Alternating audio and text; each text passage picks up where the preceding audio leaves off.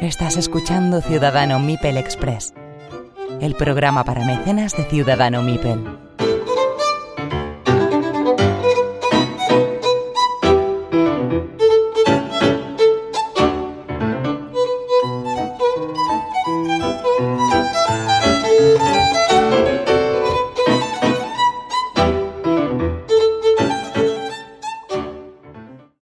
Hola a todos y bienvenidos a Ciudadano Mipel Express, el programa para mecenas de Ciudadano Mipel.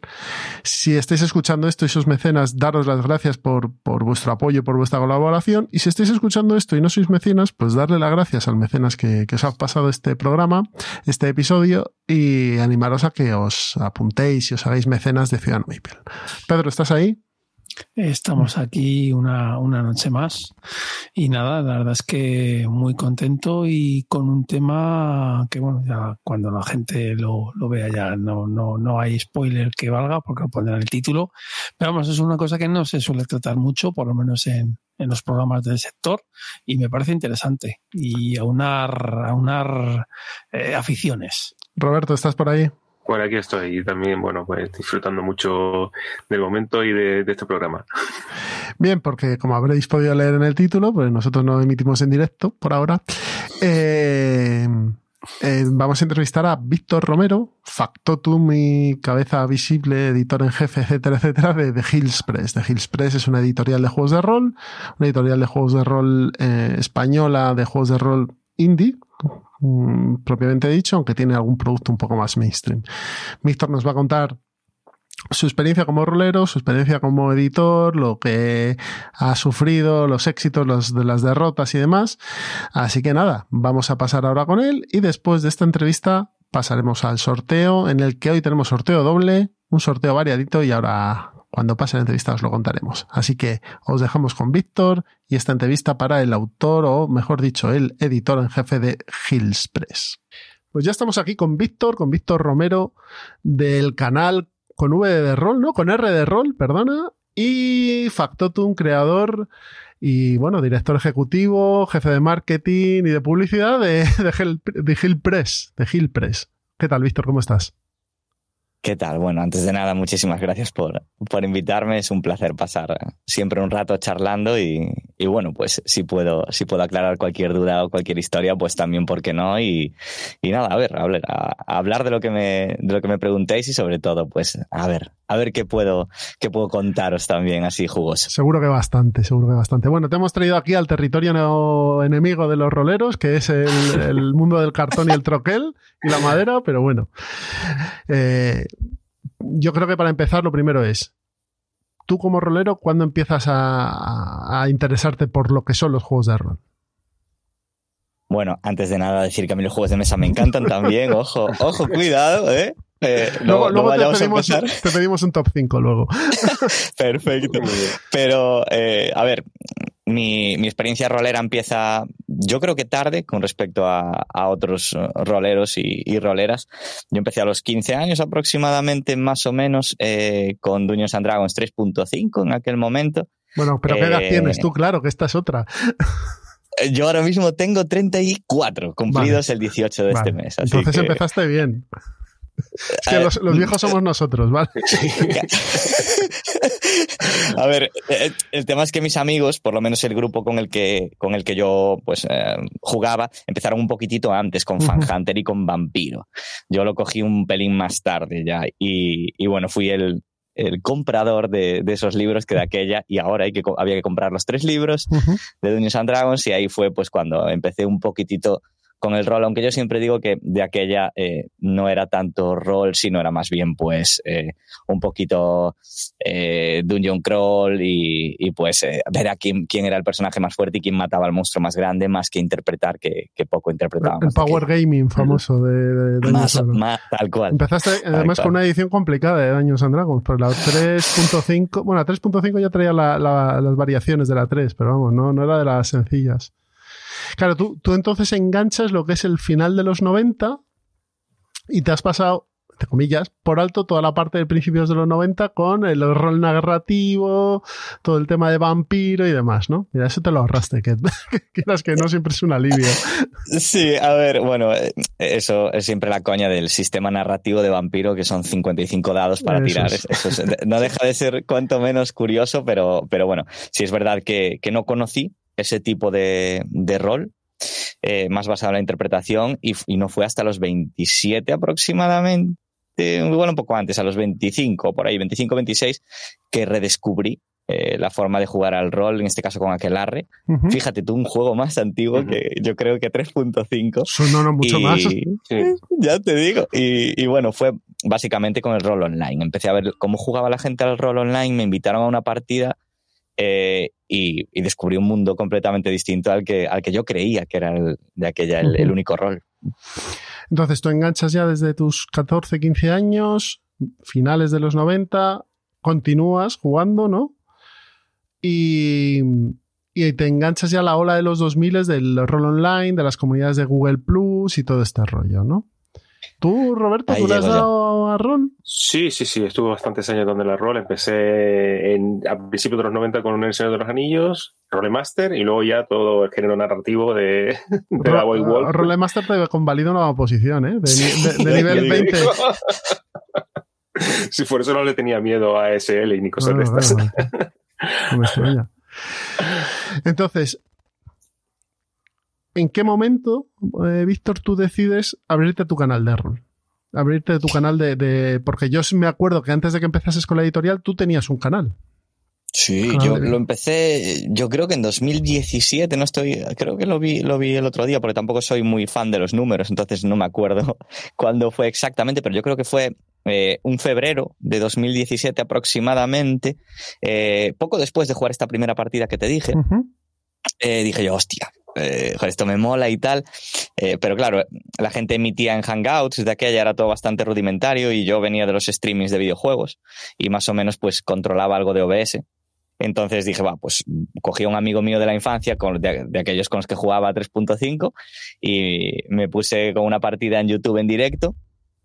Él y yo mano a mano de la llamada de Kazulu, que lo conocí también unos meses antes de abrir el canal y, me lancé a, emitir y a jugar, pues eso, en 2017, más o menos. 2017. Mm. Y de ahí empiezas a probar a, hacer lo que pasa con todos los canales de rol, que son como un menú de, diversos juegos porque no repiten, no repiten ninguno. O sea, empiezan con la llamada de Chulu y ya ahí en adelante, ¿no? Lo que caiga. A ver, es que eh, yo no conocía juegos prácticamente. Entonces, claro, de repente empecé a conocer eh, todo este, este rol. Fate, por ejemplo, yo no sabía ni que existía ese sistema de juego. Eh, Apocalypse World, vamos, este tipo de juegos así más modernos. De los indie, y pues empecé. Total, sí, sí. Eh, yo, vamos, yo soy indie. si, si, si me tengo que poner una etiqueta que no me gusta mucho, pues sí que sería indie, por supuesto. Y, y ahí empezamos. Empecé a, a, jugar y a jugar y a probar juegos, a probar sistemas, a tratar de mejorar mi, mi dirección. Eh, vamos, fue como un proceso continuo de aprendizaje, de ponerme retos y, y yo creo que es la manera de, de, ir mejorando como director de juego, por lo menos los recursos.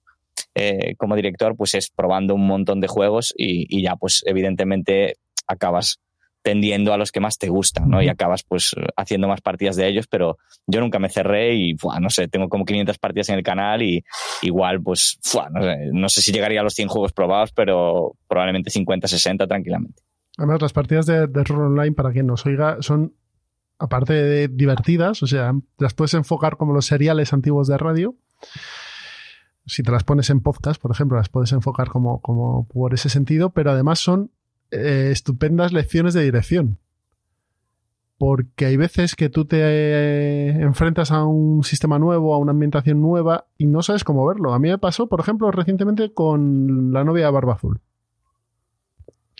Y yo me escuché una partida de la novia. Después de haberme leído el manual, me escuché una partida de la novia de Barba Azul para saber de qué narices iba ese juego. Porque tú lo que lees no es lo mismo que lo que se juega. No, la verdad es que, y más que ese juego, ¿no? La novia Barba Azul es uno de los juegos más, por lo menos más difíciles de, de enfocar eh, en, un, en, un, primer momento, un personaje compartido, con distintas personalidades, es un poquito eh, hardcore, ¿no? En ese sentido. Pero bueno, al final eh, es verdad que ver cómo lo hacen otros, o por lo menos yo no soy muy consumidor de partidas, pero sí es verdad que ver cómo salen de según qué grupos, de según qué situaciones, eh, es bastante, pues eso, ir cogiendo cositas de aquí y de allá para, para meter en tu estilo. Es algo muy, muy enriquecedor. Roberto, ¿tienes algo? Sí, es que antes estabas mencionando que, has, tenido muchas partidas, muchos sistemas y que al final te vas quedando con los sistemas que más te gustan. ¿Cuáles son esos sistemas? Y, si, puedes explicar por encima un poco, porque claro, aquí siendo de, de, de tablero, juegos de tablero y tal, pues para neófito. Claro, claro, claro. Eh, a ver, eh, en, el mundo del rol ahora mismo, ¿vale? Actualmente, pues eh, tienes varias corrientes, ¿no?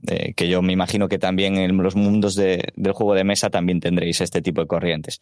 Nosotros tenemos la corriente old school, que es la corriente donde, bueno, de los juegos más antiguos, Advanced Dungeons and Dragons, juegos de los 80, que venían trasladados casi directamente de tablero y donde tú no interpretas directamente a tu personaje, o por lo menos únicamente, sino que también le pones parte de ti. Es decir, tu personaje es tan inteligente como tú lo seas.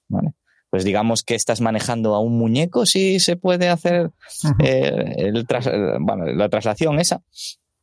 Después tienes otra vertiente, que es la, vertiente pues, clásica, la vertiente típica, donde te centras en interpretar, como por ejemplo la llamada de Cthulhu o vampiro. Tienes unas estadísticas de tu personaje, lo interpretas, eh, pero es, el personaje es tan inteligente como tenga en la habilidad inteligencia, ¿vale? Es decir, eh, tú tienes que rolear tanto sus virtudes como sus defectos, es decir, no te interpretas a ti, interpretas a ese personaje.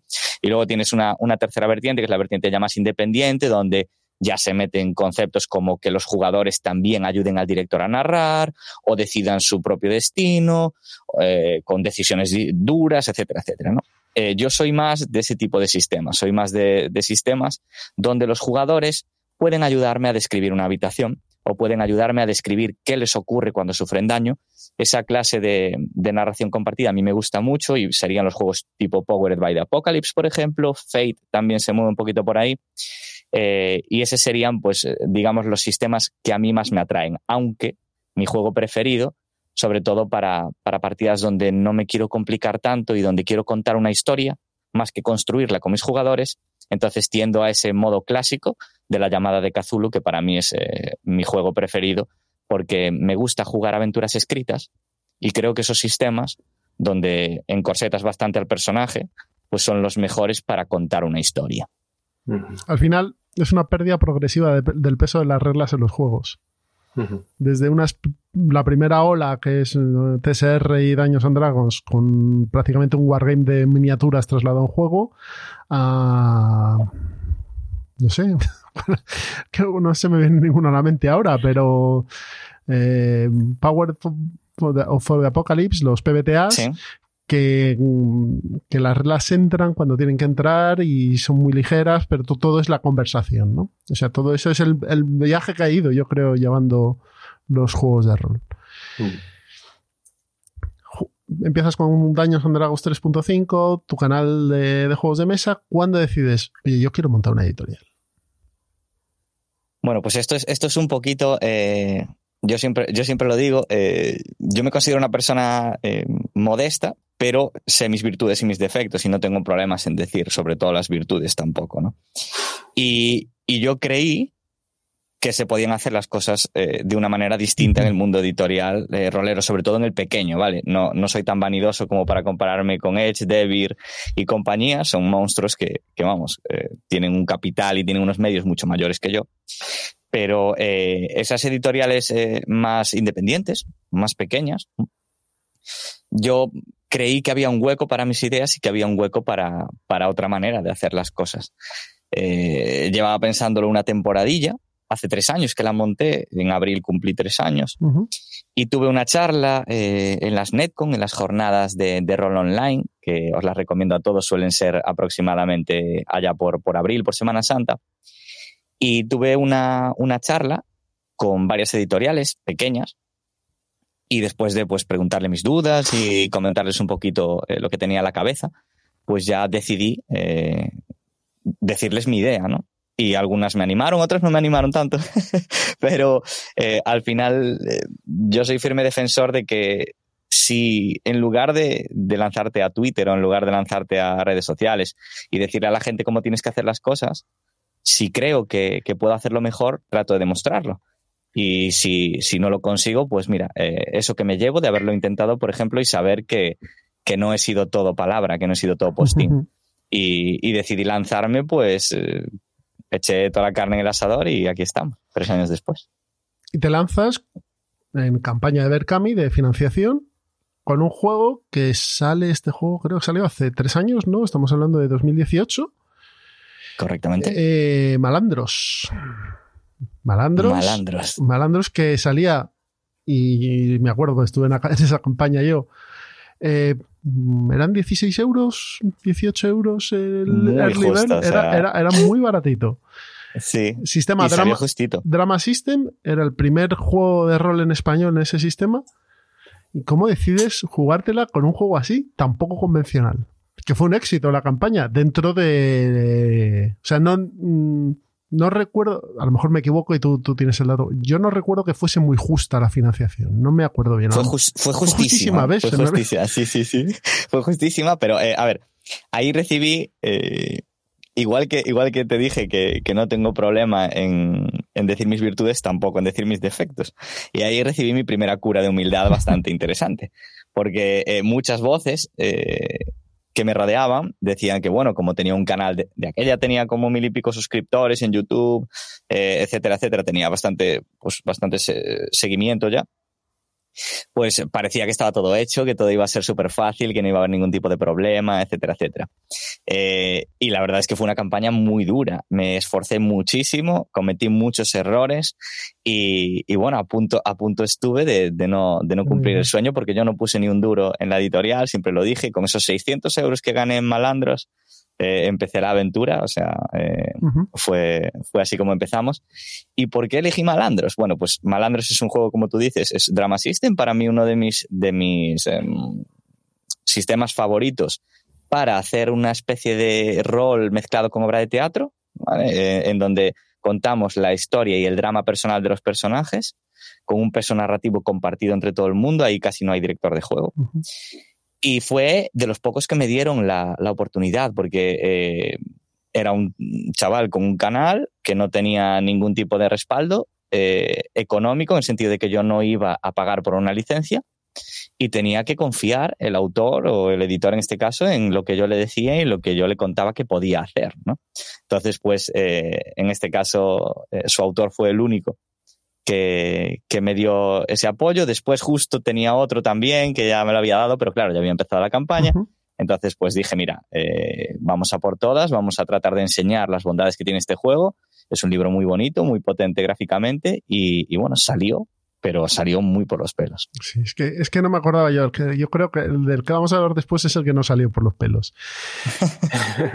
¿Cómo conseguiste esta licencia? Es decir, ¿cómo, ¿cómo dices, bueno, quiero empezar? Ya tengo el nombre, se llama The Hill Press, tengo el logo. ¿Por qué quiero coger malandros? Yo empiezo a, mandar distintos correos, hago un, análisis de mercado eh, entre las licencias que, son realistas, que yo pueda acceder a ellas, licencias eh, que me gustarían. Yo toco pues todos los palos, empiezo a mandar correos presentándome, dando una visión de, mi proyecto, de cómo lo voy a mimar, eh, qué voy a hacer para, para promocionarlo, etcétera, etcétera. Algunas contestan, otras no contestan, la gran mayoría no contesta.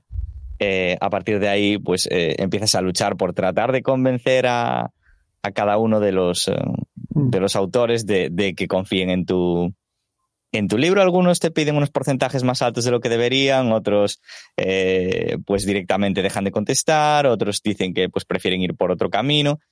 Y al final, pues el, autor de Malandros es el único que me dice, bueno, mira, pues si con estas condiciones yo te doy todo el material eh, y te ayudo en lo que haga falta. Y la verdad es que me ayudó bastante eh, a la hora de traducir, porque ese juego lo traduje yo, lo maqueté yo, eh, o sea, lo hice prácticamente todo yo, menos la portada y, me echó una mano en algunas traducciones porque son términos eh, brasileiros. Sí que es verdad que, bueno, yo soy gallego, entonces pues el portugués algo voy entendiendo.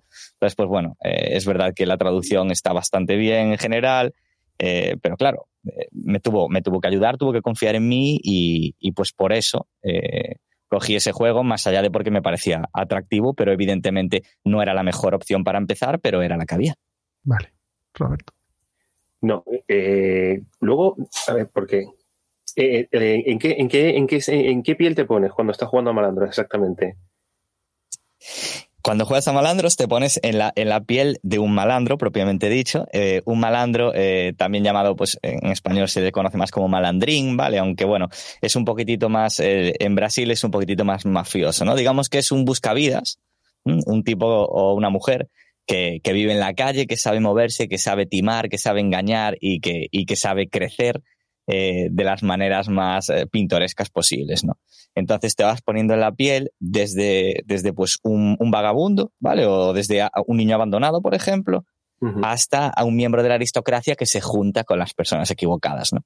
Entonces te vas moviendo un poquitito en estos, en estos suburbios de las favelas, en este Río de Janeiro, de, de justo la época en la que se elimina la esclavitud, uh -huh. aunque es un periodo histórico, 1888, si no recuerdo mal, aunque es verdad que, bueno, aunque se aboliera la esclavitud, aún continuaba existiendo. Entonces hay un periodo muy convulso en la historia de Brasil y vas, y, y vas interpretando a estos personajes mientras, eh, sobre todo al principio, en las primeras escenas y antes de empezar a jugar, creas conflictos entre ellos. Les preguntas al resto de jugadores de tu mesa, les pides algo y ellos te dicen por qué no pueden dártelo. Y a partir de ahí vas creando tensiones que luego durante la partida se van resolviendo o empeorando, claro. Vamos, es un juego totalmente narrativo. No sé si se tiene algún dado o no, pero... Es, es, un, es, un, traslado de puntos y es verdad que tiene algunos movimientos, eh, porque tiene dos tipos de escenas. Tiene las escenas dramáticas, donde no hay tiradas, solo hay, al final se decide si, si tú concedes el deseo del que tienes enfrente o no. Uh -huh. Y luego sí tiene escenas pro, eh, procedimentales que se llaman, en las que pues combate, huidas y demás, ahí sí se tiran dados. No, vale. Malandros, Berkami, sale por los pelos, tú respiras eh, y empiezas el trabajo y mandas la edición de, mandas el producto, ¿no? Entonces, después de este primer parto, entre comillas, eh, ¿te quedan ganas para seguir? Está visto que sí, pero vamos, ¿en ese momento te quedaban ganas para seguir? A ver, eh, soy tozudo. Entonces, eh, es verdad que dije yo, pues había voces que, que bueno, criticaban, como siempre, ya sabes, gente que, que, quiere verte caer, no sé por qué extraña razón, pero luego había otras voces que, que, decían, bueno, que el juego era, era un juego difícil de vender, que el juego era un juego muy nicho y que seguramente si sacase otro juego, eh, después del buen hacer de la edición de Malandros y de la edición de Un Momento Único, que en ese, en ese uh -huh. espacio de tiempo también estuve trabajando en un, en un juego muy pequeñito de, de samuráis, pues eh, ahí eh, me dijeron, prueba con otro juego que verás que te va a ir bien. Y probé con otro juego y me fue bien. ¿Y cuál fue?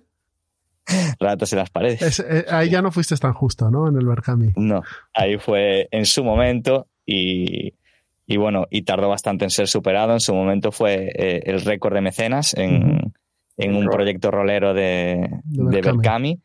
Y además, eh, vamos, con, con, bastante diferencia y siendo un producto desconocido por completo para el público general y, bueno, llevando unas estrategias de marketing muy agresivas, eso es verdad. Pero, pero bueno, de aquella fue una sorpresa para todos, incluido para mí, claro. Probablemente Ratas en las Paredes es, de los que he participado yo, en relación coste-beneficio el, el Berkami que mejor me ha salido. Porque yo entré en el Early Bird en la edición de mecenas, que te venía el Tochal este que ahora lo están vendiendo por ahí por unos precios desorbitados, porque se vende de segunda mano y dices, pero ¿qué estás pidiendo? Y salió muy bien de precio. Este, sí, este es un juego, a ver, no es lo de craftiano, pero sí. Eh, de Kobayashi, que es un chaval francés. ¿Cómo Correcto. llegas a estas ratas en las paredes? ¿Y cómo, cómo es el proceso de llego, me gusta y me lo traigo? Vale, aquí, aquí ya entramos en, en una labor de scouting ya agresiva, ¿vale? Es decir, yo ya cuando, cuando ya saco un momento único y tengo un poquitito de colchón, digo, mira, pues voy a hacer caso a esas voces y voy a buscar un juego con personalidad, un juego distinto, que ofrezca algo que no hay y vamos a darle otra estrategia eh, de marketing o de venta en este caso. Entonces yo empiezo a mirar en, distintas páginas, en distintos foros, eh, sobre todo ingleses, Y eh, llego a encontrar este juego que acababa de salir hace muy poco, con un estilo gráfico muy llamativo, de la, de la temática que a mí me gusta, que como tú dices es Lovecraftiano, pero no es Lovecraftiano. Y eh, veo que está teniendo unas reviews muy positivas en muy poco tiempo. Entonces digo yo, ostra, lo cojo y lo leo en una tarde. Y digo, es que leyendo este juego en una tarde, hecho muy poco de menos juegos de 300 páginas. He hecho algunos aspectos de menos, pero no, no como para leerme 250 páginas. Entonces digo yo, wow, eh, vale, este es interesante. Entonces yo le mando un correo al, autor y el autor me contesta directamente, encantadísimo con la idea. Yo le cuento la idea que tengo, le cuento que le, voy a dar un, aspecto gráfico un poquito mejor, que eh, lo voy a hacer con una edición de auténtico lujo y que yo creo que puede funcionar muy bien. De aquella yo le estimo que, podíamos llegar a las 300 unidades más o menos eh, y al chico le pareció, le pareció de lujo y a partir de ahí pues empiezo a, una vez tengo firmada la licencia, los porcentajes, ahora mismo no recuerdo, creo que él no quería porcentajes, entonces era un euro por copia vendida, creo que es lo que le estoy pagando, que ahora pues eh, hemos vendido 1.600 o 1.700, lo podéis imaginar lo contento que estará. Eh, y, básicamente pues una vez cerrado eso, empiezo ya a planificar la campaña del Berkami y planifico una campaña agresiva en cuanto a precio, muy agresiva. Es decir, eh, muy agresiva en el sentido de que si el juego salía pelado, pues no era, no era una ganguísima, pero era un juego barato. Si el juego desbloqueaba todo lo que tenía, era un juego baratísimo, pero que yo podía eh, afrontar. Ese Berkami no era para ganar dinero. Ese Berkami era para eh, mostrarle a la gente lo que yo podía hacer. Hacerte un nombre, nombre de marca, ¿no? Exactamente. El mayor número posible de gente, ¿no? Entonces, el primer, la primera hora y media se desbloquea eh, el juego. Bueno, yo no sé si no tarda media hora, ahora mismo no me acuerdo, pero ponle una hora, estoy mandando los malandros en la en la en correos y ya veo que se desbloquean todo lo que tenía casi planeado, empiezo a planear sobre la marcha, que sigue subiendo, más cosas sobre la marcha y me encuentro con que claro, planeando todo sobre la marcha, pues los problemas que tienes es que prometes muchas cosas y cuando ya las tienes todas hechas, tienes que decidir o abaratar en materiales y con lo cual, pues, eh, arriesgarte a que la gente perciba tu producto como un producto malo, o, pues mira, me gano mil euros en, un Berkami que ha batido récords, pero eh, me hago el libro que yo quiero hacerme. Esa fue la segunda decisión y a partir de ahí, pues, hasta donde estamos ahora prácticamente, esos son unos cimientos muy fuertes. Has hablado de Berkami, eh, segunda campaña Berkami, pero o sea, primera fue Malandros, un momento único creo que no salió por Berkami, fue directamente en venta directa. Y Ratas en las paredes, más todo lo que trajo, de suplementos, edición mencionado y demás, también. De los, y no vamos a repasar todos tus juegos porque tienes un catálogo bastante amplio. Pero de tus juegos, la mayoría han salido por Berkami. ¿Vale? Muchos de ellos han salido por Berkami, ¿vale? Un 70% a lo mejor. ¿Por qué nunca te has atrevido con Kickstarter, por ejemplo, o con otras plataformas de financiación? Porque Kickstarter es, comillas, la más grande o más famosa. Kickstarter tiene algo que no me acaba de gustar. Eh, y es que te cobren los gastos de envío después. Eh, ojo, no es que no me guste económicamente, para mí es la leche, porque yo te cobro por el juego y luego aparte me pagas los gastos de envío. Es cojonudo, para mí es cojonudo, ¿vale? pero eh, para el consumidor final no lo es tanto. Y el consumidor rolero no está acostumbrado a Kickstarter. Tampoco está acostumbrado a print on demand, tampoco está acostumbrado a ciertas técnicas que el mercado anglosajón eh, está perfectamente acostumbrado.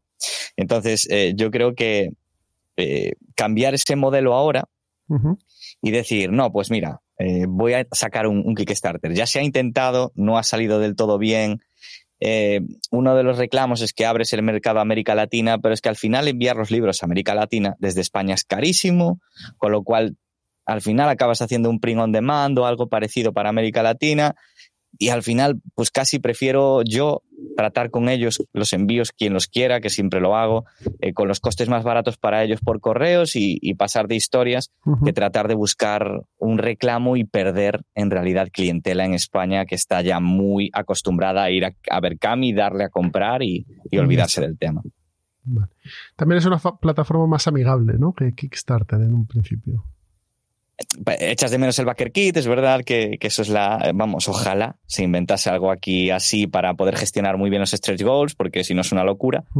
Pero. O los add-ons, mejor dicho. Pero bueno, eh, yo, yo es un precio que, decidí pagar en su momento y que, y que no me importó para nada. Eh, cuando hablas de licencias, estás hablando de autores. Tú hablas con el autor. Tú hablas con el autor. En el mundo de los juegos de mesa pasa lo contrario. Yo, si quiero sacar un juego, por ejemplo, yo que sé, uno que hemos hablado, Pedro se nos ha incorporado ahora. Hola Pedro, ¿qué tal? Hola, buenas noches. Buenas noches, Víctor. ¿Qué tal, Pedro? Encantado. Eh, Pedro y yo siempre hemos hablado de un juego que se editó en su momento y, ahora no se edita, se llama Gloria a Roma, ¿no? Es un juego de cartas y demás. Si yo quiero hablar, si yo quiero editarlo en España, no hablo con el autor, tengo que hablar con la editorial que tiene los derechos de ese juego, ¿no? En el rol es diferente, ¿es el autor el que tiene los derechos, no la editorial? Eh, no.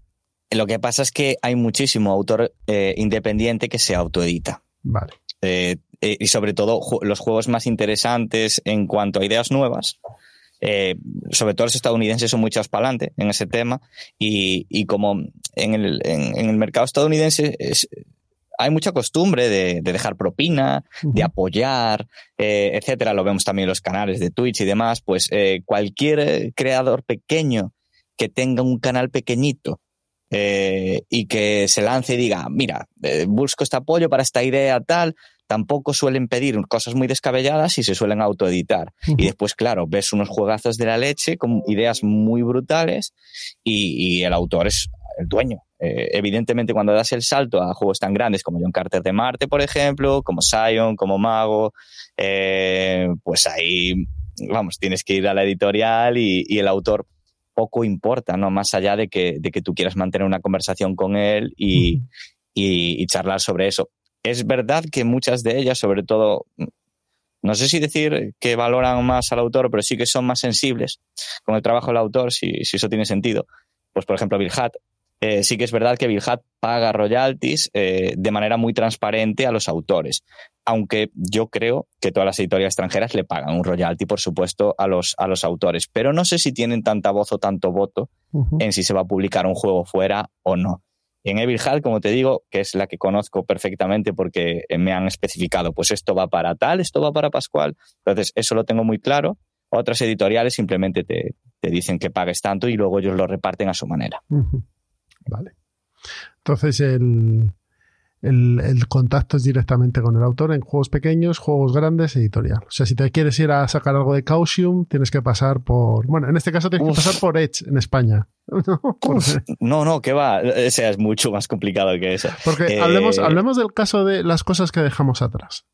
¿Vale?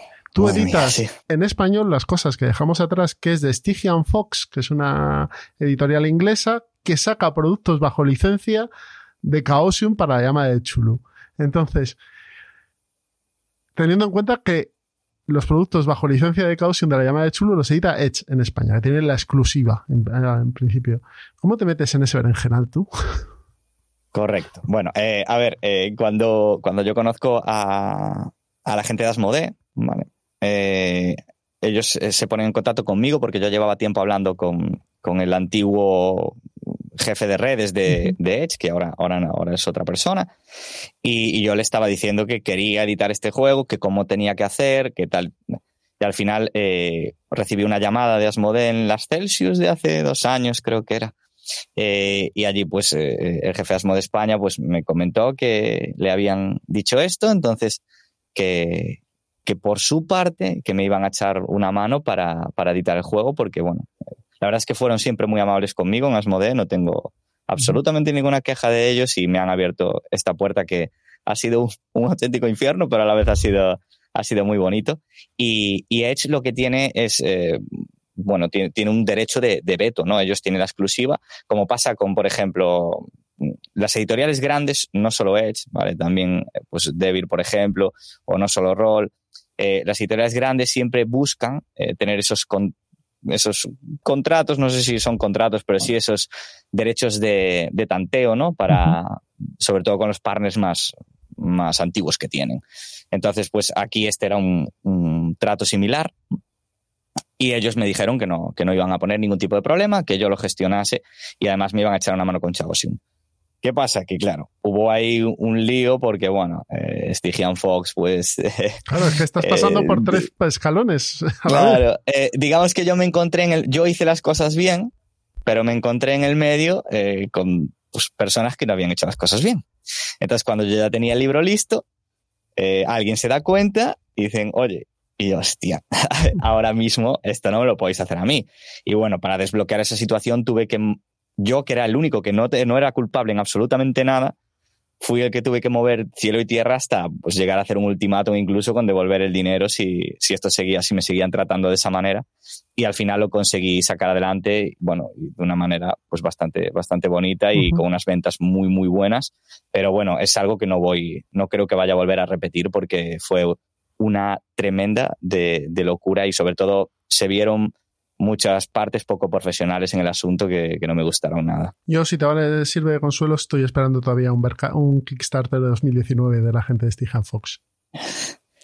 A ver, no, no es por, o sea, ya te digo, no es por decir, este, este esta persona es Stygian Fox o esta persona es Chaosium. Sé que hubo ahí un lío tremendo en el que yo no pude nunca llegar a saber exactamente qué pasó porque eso que insistí, oye, puedo ayudar, puedo mm, agilizar esto, si es problema de royalties me da igual pagar un poco más, pero desbloqueemos esta situación, pues nada, chico. O sea, tuve que estar remando contra corriente hasta que ya me cansé y fue cuando al final se solucionó, pero, pero vamos, o sea, que vamos, todos los sitios se cuecen habas, ¿eh? desde las más pequeñas hasta las más grandes. Pedro, acabas de entrar. ¿Cómo? que si quieres preguntar algo, digo. Ah, sí, sí, sí, claro, sí, sí, sí que, sí que quiero preguntar. Pues, por ejemplo, una de, las dudas que tengo, Víctor, es eh, ¿por qué el formato de tapa blanda? Porque yo creo que una de las características de tu producto es siempre tapa blanda. Es por, eh, quitando aparte lo que es el precio, que es evidente que es mucho más económico, pero ¿tiene algún otro sentido? Pues desde hace más de un año que no edito un libro en tapa blanda, yo creo. O sea, ahora me pasa la tapa dura y esto es un auténtico vicio. Pero es verdad que eh, hubo una temporada en la que editaba en tapa blanda y no era precisamente por el precio de producción, pues desde que, desde que imprimo en Lituania, los precios son más similares de lo que la gente piensa, sorprendentemente. Eh, a medida que te acercas a España, las cosas no entiendo muy bien por qué, pero se disparan una barbaridad. Pero eh, justamente tuve críticas eh, también de, un, de una parte, de un sector, porque empezaba a editar mucho en tapadura. El tema es que yo creo, eh, por lo menos lo que, lo que ahora mismo eh, me parece interesante es los básicos de juegos independientes y pequeños. Los hago en tapa blanda para que la gente los pueda transportar a mesa más fácil y no se deteriore tanto en, en la abertura y el cerrado. Y los libros, ya que empiezan a pasar, pues por ejemplo, Aegon y Fate of Cthulhu, ahora son los dos en tapadura, cuando ya empiezan a pasar de 150 páginas, ya casi casi no, no, me, no me planteo hacerlo en tapa blanda porque ahí ya sí que eh, un libro puede llegar a sufrir.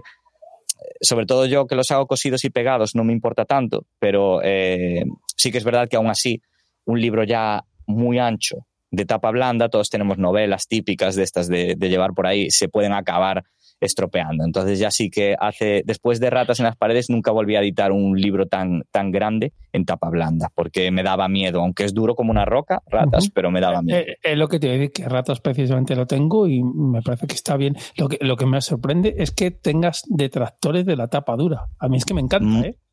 A mí me flipa, o sea, pero más de los que, más de los que te puedas imaginar, incluso detractores de eh, la portada con brillo, es que no me gusta la portada con brillo, me gusta la portada mate. O sea, detractores hay, hay un montón de gustos, ¿no? Eh, no son detractores agresivos, pero sí que es difícil contentar a todo el mundo, pero es verdad que ahora más o menos he cogido ese criterio. Libros de 140 por ahí, pequeños, a 5 y, y 6 por 9, los podemos hacer en tapa blanda.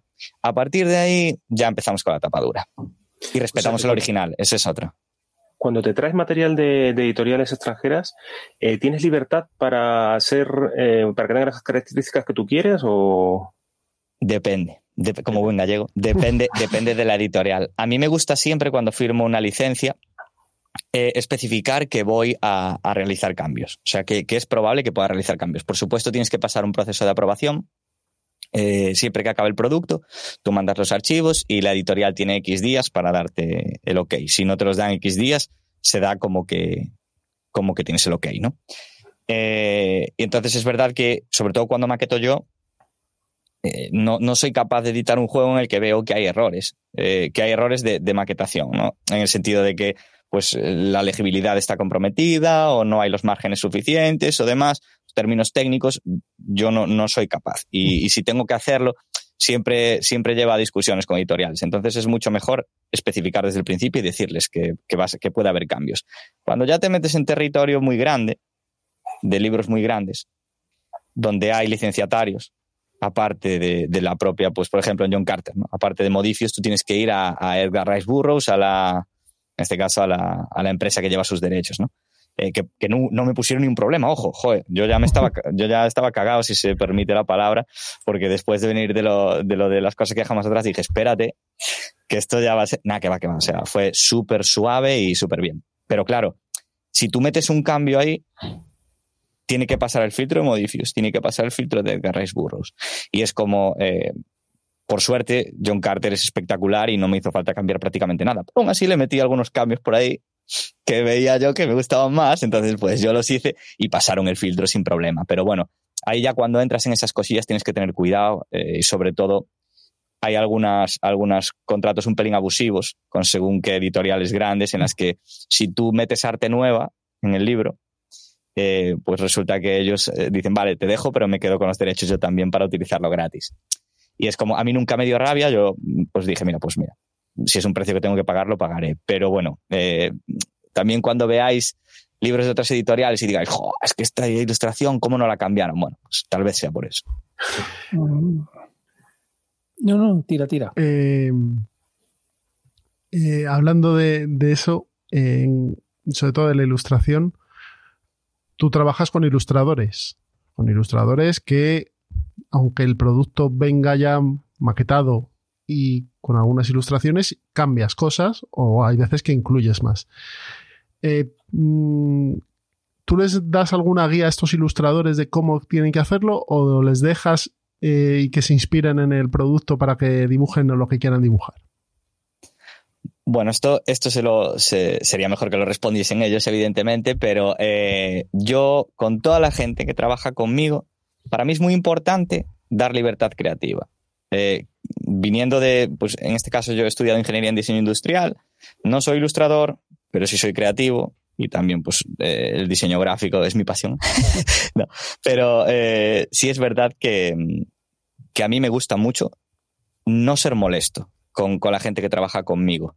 Eh, por virtud o por desgracia, pero sobre todo por desgracia, no, poder, no puedo pagar todo lo que me gustaría a, a, mis colaboradores. Al final el mundo del rol genera muy poco dinero comparado con, por ejemplo, con los juegos de mesa. Las tiradas de un juego triunfal se mueven en las 800 ejemplares. Para muchas editoriales eso ya es la leche, para más de las que creeríais, eh, a un precio que tampoco te puede salir mucho de ahí.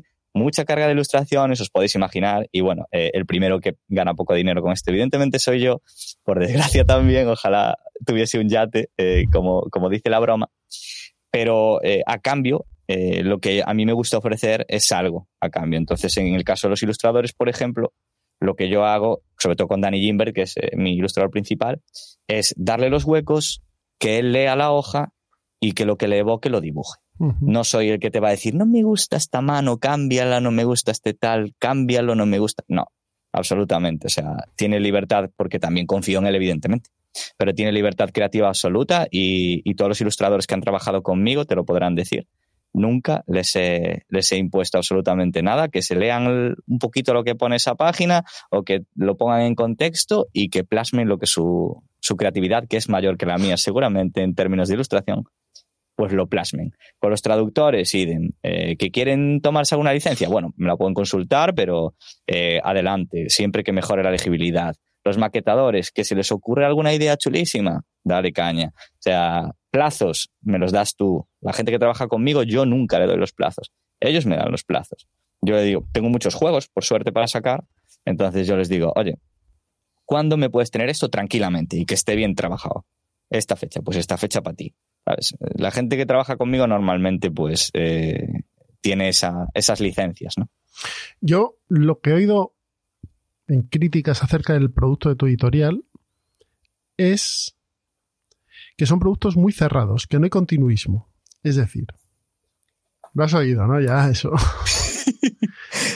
Que no, se, no se elaboran eh, aventuras, no hay suplementos, es decir, tú sacas un juego como Ecos bueno, es que Ecos Disonantes a lo mejor es un, mal ejemplo. Pero bueno, Hermanos de Sangre. O, For Coin and Blood. de Sangre que solo tiene un. O Hermanos de Sangre. Eh, dicen, no, si lo que saca Víctor está muy bien, pero ya no, no nos da más material como eh, otras editoriales que sí que sacan más madeja, ¿no? ¿Esto es eh, voluntario o es colateral? Vale. Eh, yo creo que yo creo que es una crítica desinformada en general y ahora, por supuesto, voy a voy a voy a elaborar, ¿vale? Eh, básicamente, nosotros, sobre todo, cuando sacamos, sobre todo el modelo anterior, ¿vale? Cuando sacábamos muchos Berkamis, yo creo que de todos los Berkamis que hemos hecho, exceptuando algunos que no han salido pues del todo bien o no se han desbloqueado todos los desbloqueables, eh, el material que sacamos es muchas veces incluso superior a lo que ya existe en Inglaterra con todas las líneas. Si nos vamos más atrás, Forcoin and Blood no tiene ni una aventura. Porque and Blood es nuestro tercer mecenazgo. Nosotros sacamos una campaña de 250 páginas, original y completamente ilustrada. Eh, que podríamos haberla sacado dos años después, un año después, y decir que le damos continuidad a la línea. Sí, podría haberlo hecho, y la gente tendría que esperar dos años o un año para jugar la campaña. Al final es un poco tramposa la crítica, porque es verdad que nosotros eh, aún no hemos sacado ningún suplemento de ningún juego después de haber hecho el lanzamiento, pero Ratas en las Paredes, por ejemplo, no tiene ninguna aventura. Ninguna, ni siquiera la que viene en el libro original. Ratas no tiene ninguna aventura. Y nosotros le hicimos seis, eh, incluida una campaña en esas seis. En Liminal eh, hemos sacado, o sea, aún están entregando el material en el Kickstarter original y nosotros hemos entregado el mismo material. Eh, es decir, al final, si la gente quiere el material, yo prefiero dárselo ya. Que tengan todo el material junto y después, pues, a años vista o un año vista, lo que sea, ahora va a salir una campaña de ratas, que luego si queréis os cuento un poquito, que ya está en fase, va a empezar la fase de maquetación. pero también he dicho siempre y fui muy claro, para sacar algo más de lo que saquemos en el lanzamiento, un libro tiene que dar algo de dinero o tiene que venderse unas ciertas unidades. Si nosotros sacamos, imagínate, ecos disonantes, es verdad que eh, casi me arruino porque imprimí 300 ejemplares de ecos disonantes, eh, se vendieron a 30 euros y a mí me costó producirlos 11,50 echar las cuentas. Al final eh, casi, casi me arruino, ¿vale? es una broma lo de que casi me arruino, pero quedé a cero euros. Entonces, eh, claro, si yo supiese que iba a tener tanta aceptación, hubiese hecho 600 cajas y ganaría algo de dinero, pero no las hice. Eh, entonces, claro, si tú ahora sacas un suplemento que no existe, pero si lo sacase de ecos disonantes, el potencial comprador son ciento y algo, a lo sumo.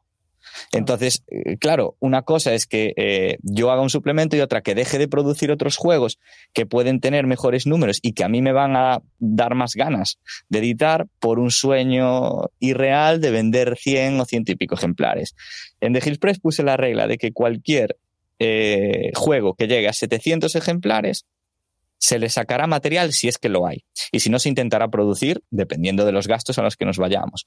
Hermanos de Sangre, por ejemplo, que dijo Pedro, Hermanos de Sangre eh, fue nuestra primera apuesta de rol nacional y fue un juego que construimos desde cero, que maquetamos desde cero, ilustramos desde cero, hicimos una edición en metalizado, que era la primera vez que lo hacía, eh, incluso con el, con el índice dentro de la solapa en metalizado, y le hicimos un suplemento también en metalizado, aunque grapado. Y, fue una apuesta a lo loco mía, porque eh, me gustaba el juego de Panda y bueno, las ventas no es que hayan sido muy malas, tampoco han acompañado excesivamente. Yo creo que se queda, estamos en los 300 y pico, por ahí. No está nada mal para un juego nacional, pero claro, si yo ahora produzco un suplemento de cero, solo las ilustraciones de Hermanos de Sangre, yo creo que estuvieron en torno a los 800 euros aproximadamente, más o menos, ¿vale? Entonces, em, pagamos un libro entero y yo, claro, cuando me pongo a maquetar, empiezo a poner huecos en ilustraciones y cuando me doy cuenta digo, mamá. Entonces, al final, pues, eh, tú tienes que jugar un poquitito en un mercado tan pequeñito, en el rango que tú tienes, Por eso, por ejemplo, editar eh, Aegon no es tan costoso para mí, porque Aegon tiene 150 páginas, yo lo, lo maqueté entero, no tuve que contratar ilustraciones, eh, prácticamente, claro, entonces ese juego ganas mucho dinero, entre comillas. Pero en otros eh, son máquinas de comer dinero y tienes que buscar ese equilibrio de ver qué va a pasar o qué no va a pasar y no, no es sencillo, no es sencillo porque cuando no lo hacen editoriales muy grandes y abandonan líneas que venden mil y mil y pico ejemplares, imagínate líneas que venden 500, ¿cómo, cómo sostienes eso? ¿no? Y bueno, no sé si lo habréis preguntado antes, eh, a la hora de, de, la selección de un título, ¿en qué te fijas? ¿En el sistema o en el tema? ¿O, o qué pesa Ahora, más? Ahora mismo lo que me fijo es en que eh, me aporte algo o bien, eh, no sé si decir eh, que me dé caché, pero sí que satisfaga mi ego en el sentido de, ¡buah! O sea, del ego de, de Víctor hace dos años, joder, ¿cómo me molaría editar Mago? En plan, sería la hostia. Entonces, cuando se pone a tiro Mago, digo, toma, vale, o sea, es en plan, ole, me encanta. O cuando digo, hostia, cómo me molaría jugar este juego. Entonces, esos son los dos, los dos puntos más duros. Por ejemplo, Trophy, yo estuve como un loco detrás de él, porque cuando lo probé dije, Dios, que este juego me encanta. Me da igual que venda 100, ¿sabes? O sea, me da igual. Quiero este juego porque me gusta. Entonces, eh, es un poquito también, yo creo que, que la ilusión que percibe la gente de Hillspress es porque es una ilusión real. Porque hago las cosas porque me ilusionan. No tengo ni un juego en mi catálogo que diga, buf, qué perezón. Es que me da mucha pereza. Evidentemente hay algunos que me gustan más y que me gustan menos y contrato editores que van a hacer un trabajo mejor que yo. Evidentemente yo en Old School Essentials no puedo editar ese juego porque no tengo la capacidad de Old School para editar ese juego. Y sería una negligencia por mi parte habiendo gente como Panda, que es un crack del Old School, no me voy a poner a editarlo, evidentemente, pero no es porque no me guste. Cuando veo esa cajita que me mandó Gavin y la abro, digo, ay Dios, es que cuando, cuando lo maquetemos, eso sí que es mi rollo, ¿no? Entonces, siempre va esa ilusión y selecciono los títulos por ahí. Y a veces te pierdes títulos buenos que venderían bien, pero también hay que tener en cuenta que este no es mi trabajo principal y, y si al llegar de trabajar y después de comer me pongo a hacer algo que no me gusta, pues no, no sería viable. Eh, Víctor, también has sacado juegos de cartas. Juegos narrativos, pero son juegos de cartas. Estamos hablando de tres, El año tranquilo, Por la reina y Something is wrong here. Correcto. Eh, muy diferentes los tres entre sí. Eh, vas, ¿Cómo te dio por eso? ¿Y vas a sacar más juegos de cartas o algún juego de mesa pequeño? Eh, sí, a esa pregunta ahora te cuento. ¿Y, y cómo me dio? A ver, eh, yo no tengo pretensiones de sacar un juego de mesa. Ujú. ¿Por qué? Eh, me flipan. O sea, soy muy fan de los juegos de mesa y me encantan. Pero eh, creo que a mí me costaría más trabajo que editar un juego de rol. Y no lo digo porque sea más difícil. Lo digo porque yo no controlo nada de tableros, de tamaños, de, de formatos, de cajas, que las cajas son carísimas en general en todos los sitios. O sea, es horrible. Es un, mercado que, ¡buah! O sea, yo cada vez que les digo a mis, a, mis compañeros, quiero caja, ya se echan las manos a la cabeza. Eh, yo, bueno, ahora trabajo con mi, mi gestor de, de procesos, es eh, antiguo socio de Looping Games. Entonces, pues bueno, él me asesora un poquito más ya en los procesos que, que yo soy más negado, ¿no? Pero, uff, o sea, eso me da mucho miedo. Pero los juegos de cartas, que además son narrativos y pues son un crossover entre esos juegos de, de cartas y juegos de rol, siempre me llamaron la atención. Y sobre todo los que tienen que ver con, con world building, ¿no? Eh, con construcción de mundos y, y que puedan tener aplicación en mercados a los que yo no estoy interesado por ahora en, hacer juegos de rol, que son los mercados de los chavales más jóvenes, ¿no? Y las, y las chicas más jóvenes. Eh, por eso me lancé al año tranquilo, porque es un juego que eh, es un juego de dibujar mapas, es un juego de construir mundos, es un juego de gestionar una comunidad, ¿no? Y no tiene barrera de edad, no tiene absolutamente ningún tipo de barrera de entrada. Y me gustaba mucho el formato que tenía. Eh, ya el original estaba muy guay y nosotros lo mejoramos. Y, dije, voy a probar por ver, ¿no? Por ver si puedo entrar yo en este mercado. Y la verdad es que tuvo una acogida muy buena. Es verdad que eso, hicimos un, una edición muy bonita. Y, y, después de él, pues ya vino por La Reina, que es un juego eh, de construir eh, una, una, historia completamente narrativo. Y mi preferido, que es Something's Wrong Here, que, que bueno, yo soy muy fan de David Lynch y, y, la verdad es que es un juego no apto para todos los públicos. Este sí que es un poquito más extravagante, si se puede decir. Pero bueno, eh, no, nosotros tenemos una partida en, en mi canal que, que, bueno, gustó bastante a, a, la gente y es un producto muy dramático que por lo menos eh, yo creo que todo el mundo debería, debería intentar jugar al menos una vez para, para, no sé, no sé si luchar, pero sí para, para conocer un poquito esos demonios es, que, es, que, todos un, tenemos dentro. Es un juego para pocos públicos, ¿eh? porque es, es, muy complicado. es un juego sí. muy complicado. Eh, ¿Cuál ha sido, Víctor, el proyecto que dices, uff, este ha sido un auténtico, entre comillas, fracaso, aunque haya salido? Eh, yo creo que The Veil ha sido un, auténtico, un auténtico agotamiento para mí. Eh, ha sido un fracaso económico porque eh, la gente que pagó pues 66 euros en su momento todo el mundo se echó las manos a la cabeza y por 66 euros eh, se llevaron en formato de novela gráfica que es más grande que 6x9, está ahí a caballo entre, el, entre la 4 y 6x9. Se llevaron un libro tapa dura eh, con marcador de tela de 420 páginas, otro libro en tapa dura con marcador de tela de 200 y pico páginas y un libro en formato café de tapa dura de 200 páginas por 66 euros. Eh, fue un auténtico, económicamente fue una ruina, pero era la promesa que, que yo había hecho y, y, me llevó muchísimo tiempo editarlo por problemas que hubo, sobre todo eh, un autor nos iba a escribir todo el, todo el libro Stretch Goals, al final no lo quiso hacer, tuve que juntar un equipo de cinco personas, gestionarlo, crear todo de cero, dibujar todos los mapas, pagarlos evidentemente. Eh, fue, vamos, esos 30.000 euros que, que, mucha gente dice, es que 30.000 euros, esos 30.000 euros, vamos, uh -huh. eh, no llegaron eh, ya te lo digo ahora. Y fue, mm, me desgastó muchísimo porque fue un año y pico, cuando mi trabajo directo, que eran los dos libros, tanto de Bale como Cascade, llevaban hechos desde, desde dos meses después del mecenazgo. Y el, el proyecto que no era tanto mío, que eran los stretch goals, se fueron al año y pico de retraso y tuve que pagar tres envíos porque no quise que la gente eh, esperase por los libros eh, hasta el final. Entonces, pues bueno, fue, un auténtico fracaso, pero eh, yo creo que para mí la palabra es lo más importante y, y, y, ahí está. Y por contra, ¿cuál es el que ha sido más beneficioso de todos? Económicamente, Kids on Bikes. Y eso que los que los eh, beneficios estaban partidos a la mitad, porque lo edité en colaboración con, con Bastión de Mundos. Pero eh, la verdad es que teníamos mucho el trabajo hecho fue terrorífico lidiar con la editorial. Eh, ya he dicho muchas veces que no volveré a trabajar con ella. Es la única editorial que me ha dejado más sobre boca. Son? No Bastión de Mundo, Renegade en este caso. Renegade. ¿Sabes, eh, ¿Sabes, que van a sacar un juego de mesa?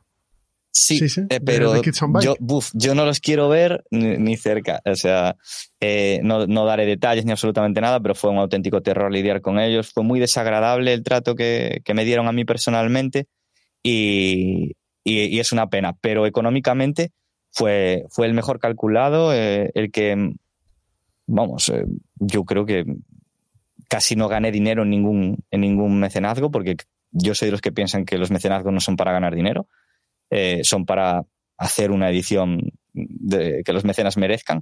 Pero en, en, ese caso yo creo que me, que me llevé en torno a 5.000 euros, uh -huh. que no está nada mal para, para los resultados que suelo obtener. Y bueno, mm, has comentado el, rol patrio con, con Hermanos de Sangre, entonces eh, que mm, yo estoy un poco ducho en temas de juegos de rol. ¿Cómo funciona? Eh, porque en juegos de mesa, generalmente si tú tienes un juego, pues vas con el debajo del brazo a las editoriales y lo presentas. ¿En los juegos de rol es igual? Es muy parecido. Eh, tú recibes, lo que pasa es que yo creo que, bueno, no sé cómo está el mercado de juegos de, mesa patrio, pero el mercado de juegos de rol patrio es muy de boquilla. Eh, es muy de, sí, sí, nosotros queremos juegos de rol patrio y cuando sale el juego de rol patrio, ah, este no me gusta mucho, mejor me compro ese juego inglés que cuesta más barato y qué tal. Es como, es muy de boquilla, eh, pero es verdad que como, como funciona es así. Eh, llegan a, te mandan normalmente un, una idea primero, eh, tú les contestas y les dices, pues me interesa o no me interesa, te mandan ese, ese primer borrador y en mi personalmente, ¿cómo funciona de Express? Yo se lo mando a un grupo que se llama Los Irregulares, que es un grupo que, que trabaja conmigo, eh, y ellos analizan la viabilidad, me mandan un informe, eh, y yo digo, pues tiene buena pinta, tiene mala pinta, Oscar Peña suele llevarlo también, y, y cuando él me dice, oye, me gusta este juego, pues entonces hablo con él, concretamos porcentajes, firmamos un contrato, el porcentaje suele andar, pues, no sé, normalmente entre el 5 y el 10% de royalties, pero por supuesto eh, yo me encargo de todo. Yo personalmente, no sé cómo hacen otras, ¿eh? pero yo me encargo de ilustraciones, de maquetación, de todo. O sea, él solo me tiene que dar el texto y el juego probado, yo le asigno un editor para que discutan cosillas, pues que si esta regla no me cuadra, esta no sé qué, y luego ya cuando me llega a mí, pues contrato las ilustraciones pertinentes y, y para adelante. Hago la promoción la suelo hacer yo y, y si no, pues el autor también puede venir a dirigir al canal si quiere. En, Así es en- como funcionamos. En juegos de mesa hay una feria que se llama Protos y Tipos, que los autores van con sus protos bajo el brazo y pues es una feria de, de- de venta de ganado, como quien dice, desde el respeto. Pero los, los autores enseñan sus protos, hay medios de comunicación, hay aficionados y están las editoriales. Entonces sí que hay un feedback muy continuo entre unos y otros. Luego de aquello, ¿cuántos salen? Pues pocos, la verdad. Pero bueno, al final lo que pasa es que los autores se le presenta a la editorial, la editorial le dice, mira, me gusta, pero te falta esto, esto y esto, y cámbiamelo y ya volvemos a hablar, ¿no? Quizá en rol eso sería también sano, aunque es un poco más complicado, pero bueno, sería, sería un- algo más Pero, pero a sano. ver si, si la gente, como ha comentado Víctor, es muy de, de pose, de sí, sí, yo con el rol patrio a muerte, pero luego no lo compras. Bueno, pero pues a, a veces hay que mirar a los ojos a la gente ¿eh? y que te enseñe el producto para, para que No, de- sí, decidas o no también. Y, y, y, y- y- y con- sacando a colación el tema que ha sacado Jesús es cómo, o por lo menos en tu, en tu, en tu experiencia, el, el autor, cómo lleva el, el que le cambien cosas. Pues hay, hay un poquito, hay un poquito de todo. Eh, es verdad que yo no suelo cambiar eh, texto, ni orientación, ni nada. Yo lo que cambio es la maqueta porque es mi campo. Y es verdad que eh, hay una regla en The Express, no escrita, eh, que es que se respeta al máximo el trabajo del, del autor. Y también eh, la maqueta original si nos gusta, ¿vale? Si, si a mí la maqueta original me gusta, yo lo único que cambio son márgenes y, y cositas que yo veo que son erróneas eh, técnicamente, ¿vale? Pero yo suelo respetar el trabajo. Cuando hacemos arte nuevo en el juego, solemos respetar el trabajo de la- del, de la- del artista original o mandarle unas pruebas y decirle si está de acuerdo. O sea, yo su- suelo ser bastante respetuoso en estas cosas. También es verdad que eh, todo depende de, de con quién lidies, ¿no? Por ejemplo, eh, te puedo poner el ejemplo, pues yo qué sé, por ejemplo, City of Mist. City of Mist, eh, el autor decide que en este caso creo que era la directora de juego va a ser siempre femenino, ¿no? Eh, los jugadores van a ser, las jugadoras van a ser femenino y los personajes van a ser masculinos. Eh, siempre dentro del, del lenguaje español eh, y sin cometer atrocidades de, de, vamos, de inventar palabras y demás, pues lo que se hace es tratar de respetar el deseo del autor. Entonces yo, pues por ejemplo, le pregunto, oye, pues vamos, como evidentemente esto quedaría eh, con respecto al, al lenguaje español, quedaría un poquito difícil de leer, pues ¿qué te parece si eh, ella para el director de juego y él para el resto? Entonces él me dice, pues sí, lo entiendo perfectamente, a tope. Yo siempre pregunto esas cosas. Con los artistas, igual. Eso ya te lo salvas porque tienes que mandar los archivos a revisión. ¿Qué pasa? Pues hay gente que ve cosas que no le gustan y te dice claramente que no le gustan, pero te dice cómo lo puedes corregir o mejorar. Y hay otros, eh, pues como pasó con Renegade en Kids on Bikes, por ejemplo, en los que ven algo que no les gusta, se ofenden y en lugar de, de decirte cómo puedes arreglarlo, te tiran todo abajo. Entonces, eh, ahí es bastante frustrante y, y difícil, por lo menos, de digerir para mí, porque en un mundo en el que crees profesional, los profesionales tienen que llegar a acuerdos, no tienen que ser tajantes ni censurar nada. Entonces, eh, ahí fue un poquito complejo. Entonces, depende un poquito de que no tenga un ego de cristal, en este caso el autor o el, o el ilustrador, y que puedas llegar a buen puerto eh, y decir, mira, pues cómo podría hacerlo. Oye, pues si quitas esto y pones esto, perfecto. Pues entre los dos llegamos a un acuerdo. Pero hay de todo. ¿eh? Hay gente que se niega, gente que censura, aunque yo por suerte no he tenido casi que, ver con ello. Y, casi siempre los autores me han felicitado por las, incluso cuando he cambiado ediciones enteras, como en Las Vegas, que he pasado un libro en tapa blanda a una Biblia con apuntes a mano alzada por todo el, por todo el juego, el autor, con 30 años de experiencia en la industria, eh, me dijo, oye, a tope, o sea, hay de todo. Sí, eh, antes estabas hablando de la, que con los irregulares estudias la viabilidad del producto. Y, pero la consistencia del producto, ¿la probáis en mesa? ¿La evaluáis? O sea, ¿cómo es, este proceso?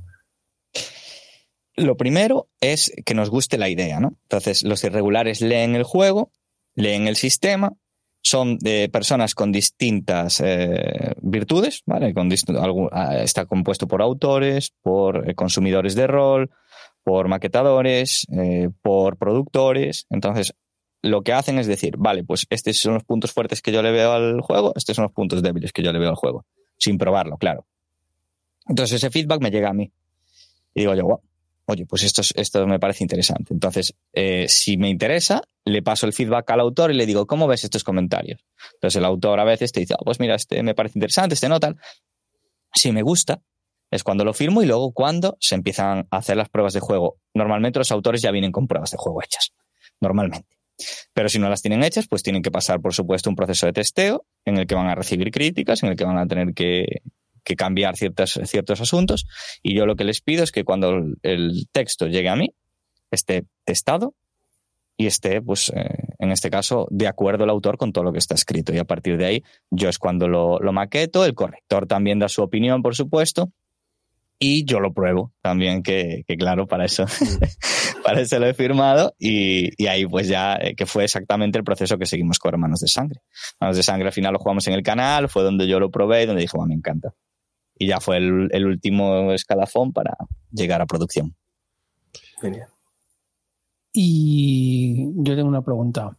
nos has comentado hace un rato que, editas en, Lituania.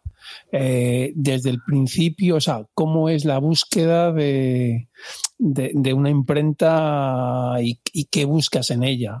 porque entiendo que buscarás algo más aparte del precio, supongo. O sea, quiero pensar que y fuiste a España primero y no encontraste lo que querías. Exactamente, es exactamente así. Eh, el que piense que no imprimo en España por ahorrarme un euro y, espero un mes para recibir los libros, es que me conoce bien poco. Porque si pudiese pagar, eh, imagínate, un euro más por ejemplar y me traen los libros a los 10 días a casa, a mí me facilitaba la vida tener que esperar un mes, recibir en almacén después de una semana de viaje por media Europa. O sea, eh, pero evidentemente el precio en España no es nada competitivo. No sé las razones, no trabajo en una imprenta, no voy a criticarlo, no tengo ni idea de lo que tiene que pasar, evidentemente, pero la realidad es obvia, o sea, es, no es nada competitivo. Yo empecé imprimiendo en España, empecé imprimiendo en una editorial al lado de donde trabajo. Ahí imprimí malandros. Eh, eh, eh, imprimí allí Sed de Sangre y Un Momento Único también. Esos tres primeros productos los hice allí al lado. De repente hablé con una editorial pequeña, en este caso no Control Z Games, y me pasó los precios de una editorial que trabajaba en el sur de España. Y ya solo esa ya era una diferencia abismal. Y dije yo, Dios, lo que llevo pagando yo por esto. Entonces me fui para allí. Las calidades a mí no, personalmente no me gustaron. es verdad que la imprenta tradicional era mucho más potente. Y después eh, me pasaron un contacto de Polonia. Y los precios, pero es que no, no te estoy hablando de, de un euro te estoy hablando de que de Bale, el primero que imprimí, me costó, pues no te quiero engañar, pero ya en Polonia me costó 8 euros y algo de Bale. Y cuando me fui a Lituania, ya bajaba de los 7. Ostras, es mucho. Entonces, claro, eh, aparte, Lituania es, bueno, eh, donde, donde yo imprimo, imprime prácticamente toda la editorial grande de España que no va a China. ¿vale? Yo, yo a China por ahora no, es un mercado al que le tengo algo de miedo, entonces prefiero no, no ir. Y, y, Lituania, pues, eh, pero imprimen estadounidenses, ingleses, eh, todas las grandes imprimen allí porque parece ser, yo no fui nunca, pero parece ser que las fábricas son impresionantes. El trato es brutal. Los diseñadores, que de eso sí entiendo bastante, que tratan conmigo son la leche. O sea, pero de, de detalles muy minuciosos Y, es verdad que tampoco vale cualquiera para enviar los archivos. ¿eh? Tienes que tener unos conocimientos técnicos y tienes que saber de lo que te están hablando, porque utilizan un lenguaje bastante, bastante complejo.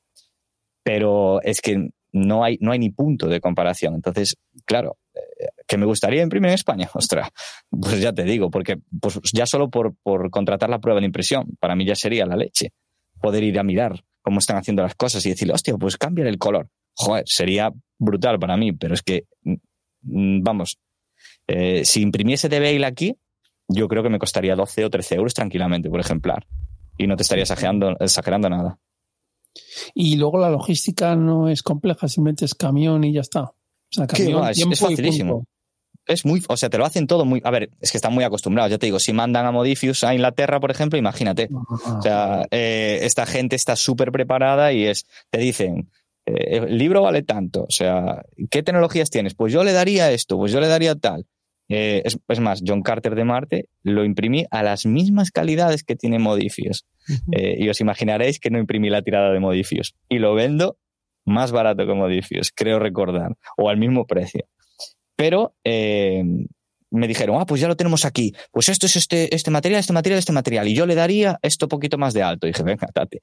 Lo hice, pam, pam, pam, les mandé todo y me dijeron, el día tal lo tienes en casa. El día tal lo tengo en casa. Joder, joder. No, claro, Que, es que ni te planteas mirar otra cosa. Es normal. En China ni se te ocurra, porque eso son tres, tres, seis meses hasta que te llega el producto. Es un locura. no puedo esperar tanto. Bueno, eso, bueno, es, plantearlo. O sea, si, si, si, imagínate que a lo mejor son, yo sé, eh, tres o cuatro euros más barato. Es que a lo mejor es para pensárselo. yo creo que Chaosium imprime en China, creo. Es que hay que mirar porque los libros, los, las editoriales grandes ponen printed en tal. Y yo juraría que libros de Chaosium los vi en China, pero no estoy, no estoy muy. Los de Chaosium ingleses, ¿eh? No hablo de los de los de Edge. imprime, imprimen en, en la lituana también. Pues yo creo que es hora de subirnos al carro del hype, Víctor. Pero antes de, antes de hacerlo, te voy a hacer dos preguntas por dos productos. Y me vas a decir, es imposible que los editemos. Lamentations of the Flame Princess y Tremulus. Vale. Por dos razones eh, bien distintas, ¿vale? Eh, Lamentations of the Flame Princess, eh, tuve a una persona mía persiguiendo a Raggy en las, en las Gen Con le dijo que lo iban a hablar, eh, es imposible. O sea, ya entre los problemas económicos que están teniendo ahora con la línea, eh, que bueno, no sé si, si, lo sigues, pero básicamente pues ya hace tiempo hice un llamamiento por correo diciendo que compraran productos de Lamentations porque parece ser que la cosa va bastante, bastante complicada. Eh, él es peculiar. él me contestó, después de Malandros, le mandé un correo a él y la respuesta fue reírse en mi cara prácticamente eh, así que, eh, bueno, es un tío muy peculiar y, yo creo que nunca va a ver la luz. Y si te soy muy sincero, a mí lo que me fliparía es editar las aventuras. El juego en sí me parece que hay OSRs muchísimo mejores que Lamentations. sin ir más lejos, Old School Essentials me parece un, producto mucho más completo. Pero es verdad que las aventuras son las mejores que, para mí, que puedes encontrar en OSR. Es una pena.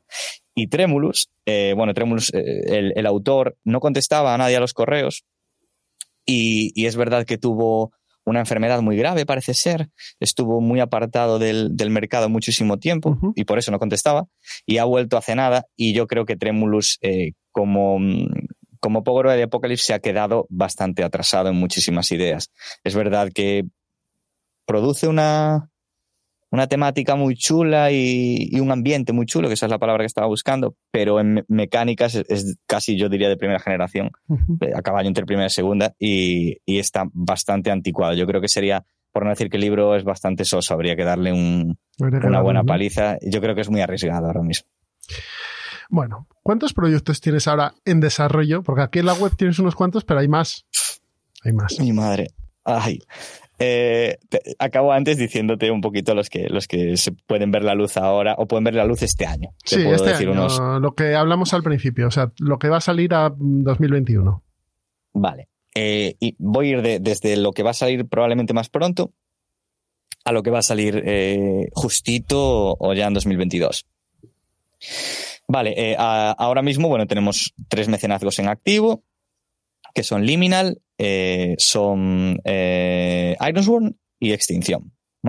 Entonces, Liminal, eh, falta libro de casos, ya se está ilustrando. Yo creo que esta semana lo va a acabar de ilustrar. Con lo cual, eh, ya prácticamente cuento mandarlo a imprenta la semana que viene, dentro de dos como muy tarde, y pues a finales de, junio estará imprimiéndose, a finales de julio le estará llegando a todo el mundo. Ahí finiquitaremos Liminal. Ironsworn va un poco más lento, el equipo de trabajo tuvo que hacer mucho trabajo con el, con el texto, eh, muchísimo, más de lo, que, de lo que nadie se puede imaginar, entonces yo no les quise meter prisa porque sé que lo están haciendo con cariño. Entonces Ironsworn a ver cuándo, cuándo podemos entregarlo. Siempre digo que para mí lo más importante es la calidad y no los plazos. Y Extinción, faltan dos aventuras, la de Chema Pamundi y, y la mía por, por, escribir. La mía ya está encauzada prácticamente y cuando tengamos la de Chema Pamundi solo tendremos que mandar a corrección y eh, ilustrar. Entonces, Extinción yo creo que va a estar más cerca que Ironsworn, pero por ahí andarán septiembre, yo creo que nos ah, podremos mover.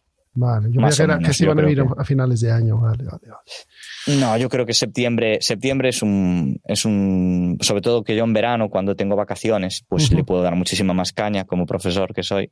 Pues ahí tendré ese mes, eh, mes y pico de julio que le puedo dar mucha zapatilla y ahí a ver si lo puedo sacar. De productos nuevos, bueno, pues eh, a finales de, pues mañana o tal vez, no sé si me va a dar tiempo esta semana, tal vez la siguiente, entrarán The Hills Club Hypertellurians. Eh, es un juego de fantasía pulp, probablemente el manual más bonito que voy a hacer. Eh, con muy rollo, iba a decir ochentero, pero es que ni de coña, rollo de los 60 tranquilamente. Los 70, sí. Eh, sí, o sea, muy, muy guay. Es, una mezcla entre peplum, sandalias y láseres y, sobre todo, pues, criaturas del espacio exterior, viajes en el tiempo, o sea, todas las, las marcianadas que se te puedan ocurrir en un sistema de 20, ¿vale? Con algunos toques más renovados. Eh, tiene un poquito de old school y un poquitito, pues la ventaja, desventaja, todo este tipo de, mecánicas un poquitito ya más avanzadas y viene con aventura. Es la edición última que salió, es decir, estábamos traduciendo la anterior y bueno, estos también son cosas que nosotros hacemos y que no solemos contar, pero teníamos la traducción, eh, la traducción de la edición antigua hecha eh, al autor, a Frank, se le, se le ocurrió sacar una edición nueva con algunos cambios y con la aventura. Entonces nosotros rehicimos la traducción en donde tocaba, hicimos la traducción de la aventura. Ese juego estará muy pronto, en tapadura, eh, bueno, con los brillos en portada, que ahora también ya me aficioné a ellos, sobre todo en título y demás. Bueno, calidades eh, top. Una cosa, Víctor, antes, antes, antes de que sigas, que se me ha pasado preguntarte una cosa. Berkami de Hill Club. Eh, tú has, sacado todo con Berkami, pero ahora has decidido empezar con The Hill Clubs. Cuéntanos un poquito qué es The Hill Clubs y la decisión para empezar con eso, por favor. Correcto. Eh, ¿Qué problema tiene Berkami para mí a estas alturas? Eh, el problema es que he sufrido muchísimo estos tres primeros meses. Si la gente sigue de Hill Express, vería que no sacamos nada durante los tres primeros meses, solo nos dedicamos a trabajar en los Berkamis. los Berkamis dan muy poco dinero y dan muy poca satisfacción más allá del ego numérico y del ego de haberlo, de haberlo sacado. Y, explico por qué. La satisfacción es tremenda de que la gente reciba un productazo. Pero empiezo a pensar que la gente no es consciente de lo que cuesta crear el material nuevo, sobre todo si eres muy arriesgado con los stretch goals. Porque, eh, para que os hagáis una idea, en lo que aún no están escritas las aventuras de extinción, yo he conseguido maquetar y editar Aegon y Fate of Cthulhu.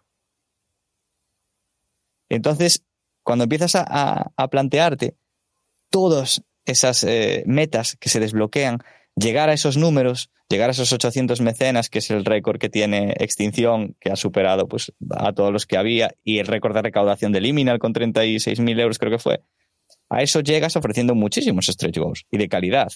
Y esos stretch goals, producirlos es una locura. Es un gasto de dinero brutal y un trabajo horrible, horrible de hacer.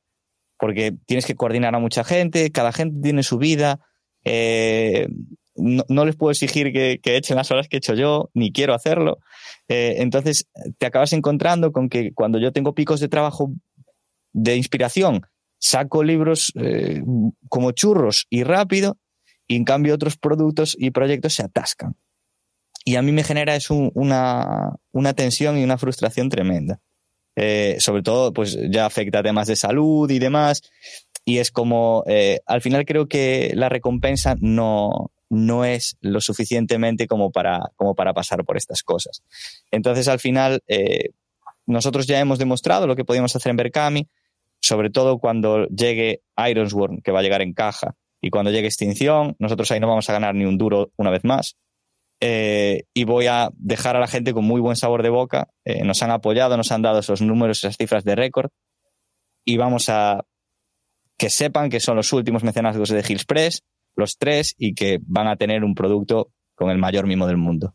Y ahí yo me voy a retirar de Berkami, muy probablemente, porque eh, para mí es agotador. Eh, y de verdad que nadie sabe lo que sufres con un Berkami hasta que lo haces. Y aunque digas, pues es que lo reventáis, lo reventamos y cuando yo lo reviento sé todo el trabajo que viene después. Y la, la, felicidad dura hasta el momento en el que te tienes que poner a trabajar y hacer todo lo que prometiste, sin faltar nunca tu palabra en absolutamente nada. Y ahí es el problema. Por lo que tenemos el apoyo que tenemos, pero también por los sufrimientos que, sobre todo yo, eh, paso. Así que pasamos a este modelo, que es un modelo a caballo, en el que a mí me da mucha pena dejar ver Cami y pasarme a un modelo tradicional, en el que no tenga en cuenta el apoyo de la gente que quiera dármelo, y recompensarles con algo. Porque yo creo que eso es como nació de Hillspress y como nace Víctor, que es eh, la, cabeza visible de Hillspress y es una persona agradecida. Entonces, lo que hacemos con The Hills Club es sacar, eh, digamos, ediciones más o menos con toques exclusivos, ¿vale? O packs que solo van a poder comprar los miembros de, de The Hills Club al precio que lo van a poder comprar. Evidentemente, Fate y Aegon, Fate of Cthulhu y Aegon lo van a poder comprar por separado en tiendas, si lo, si lo desean, pero la manera es eh, ofrecer estos packs ya a un precio reducido, con envío gratuito siempre, por mensajería, y además con ese programa de fidelización, que es eh, la tarjeta del The Hills Club, donde ellos van a poder, eh, con cualquier compra que hagan de The Hills Club, se les va a desbloquear en su cuenta un programa de puntos en el que puedan canjear, en principio, por ahora solo está implementado dinero, es decir, se puedan ahorrar dinero. Además, creo que está un descuento bastante jugoso. No recuerdo ahora, pero creo que era cada 100 euros, nos movíamos en torno a los 5 euros más o menos, por lo cual es, una fidelización bastante agresiva. Pero, además, luego en un futuro esperamos hacer merchandising, que solo se pueda comprar con, los puntos de The Hills Club. Eh, partidas en el canal, que me consta que hay mucha gente que quiere jugar con nosotros, o no conmigo, a veces con Panda, con Jan, con la gente que dirige en el canal. Eh, y vamos a pues tratar de recompensar a esa gente que ciegamente o, casi ciegamente, porque nosotros siempre enseñamos el producto, pero que dice, mira, aquí está mi apoyo, pues a cambio que, ellos se sientan eh, recompensados por, por mí, porque en realidad eh, la gente que compra los juegos en tiendas, lo agradezco horrores, pero la gente que pone ese dinero de cara en una preventa o que pone ese dinero en un Berkami y que te apoya de esa manera, para mí, siempre lo dije, tiene un hueco en el corazoncito. Y si bien abandono Berkami, no quiero abandonarlos a ellos y quiero seguirles dando pues ese, ese toquecillo y pues habrá cositas como John Carter, que la caja solo es para ellos, eh, habrá cositas pues como el pack que van a poder comprar los dos a un precio muy reducido y habrá pues detallitos en la edición de Hypertellurians que solo tengan ellos y un poquito pues eh, este mimo que si quieres el juego de Express lo puedes tener, pero si quieres darnos ese apoyo, pues yo te voy a, dar las gracias de alguna manera. Vale. Hypertellurians, por G de Hills Club y en tiendas o en la tienda web de la tienda web que tenéis en vuestra en vuestra página web. Correcto. La tienda online. Eh, ¿Qué más tenemos por ahí pendiente? Vale, después no sé muy bien el orden. Perdón, tengo, una pregunta antes de, pasar. En, el tema de, Hill Club, eh, dices que, las tiradas van a ser limitadas a, las personas que van a, van a apoyar. Entonces, vas a hacer dos tiradas, ¿no? Entiendo cómo. Que va, que va, que va. Eh, voy a tener detallitos con ellos, no, no ediciones exclusivas. Es decir, ah, eh, lo que van a tener son detalles exclusivos. No, porque si no me arruinaría, sería. Pero la caja, por ejemplo, la caja de, John Carter, eh, que contiene a los dos libros, solo la van a tener, pues hice una tirada de 120, por ejemplo. hubo 100 compras en web me guardo 20 para mí y además, eh, como al final, pues John Carter no fue tan caro como yo, como yo creía, les regalé 10 euros, además a, toda la gente que había comprado la caja, con lo cual la caja solo les ha salido a 5 euros. que es un detalle muy, bueno, quise tener un detalle con ellos porque sé que era un desembolso económico interesante, eran 80 o 90 euros, con lo cual pues se los di en puntos de, de, la, de la web para que se, se lo gasten en lo que ellos gusten. Vale, vale, entendido entonces. Bueno. Pues Hypertellurians otra vez. Bien. y después, ¿qué tenemos? Después, vale, estamos ya terminando la producción de Zombie World. Vale. Que como sabéis, Zombie World es, el, eh, es un juego que sí que ya tiene muchos puntos en común que conocéis. De los juegos de mesa va a tener tapetes con resúmenes de reglas, cartas, no tiene dados, van con cartas, de cartas de fallo, de triunfo o de éxito parcial. Eh, van a tener también eh, cartas de secretos, de localizaciones, es decir, eh, ya, tienen, ya tiene un poquito más este sabor a, a, juego de mesa, pero es verdad que el sistema es un sistema, aunque sin dados, es un sistema de Power by the Apocalypse eh, y tiene director de juego. O sea que digamos que es un híbrido que vendió muy bien en Estados Unidos. La verdad es que lo sacaron sin mecenazgo ni nada, creo recordar. Este es de lo Mag- sacaron directamente. Es de Magpie, ¿no? Magpie. Correcto, sí. Es el primero de los dos que tenemos de Magpie, que también tenemos Cartel, pero Cartel aún están, aún están terminando de entregar algunas cosillas del Kickstarter, con lo cual estamos esperando por ellos, pero Zombie World estará muy, muy cerca. No sé si va a ir a The Hills Club, creo que no. El que sí va a ir a The Hills Club es Cats of Cthulhu, que es el, el- el siguiente juego, probablemente también con caja exclusiva para los miembros de, del Hills Club. Son tres libros, eh, están los tres ya maquetados, solo nos falta que Dani, si me estás escuchando, ponte a trabajar. no, pero Dani es profe como yo y, y está acabando el curso. Ahora, cuando acabe el curso, pues tendrá más tiempo libre. Y nos faltan unos dibujitos que vamos a meter en la edición completamente remaquetada, completamente nueva.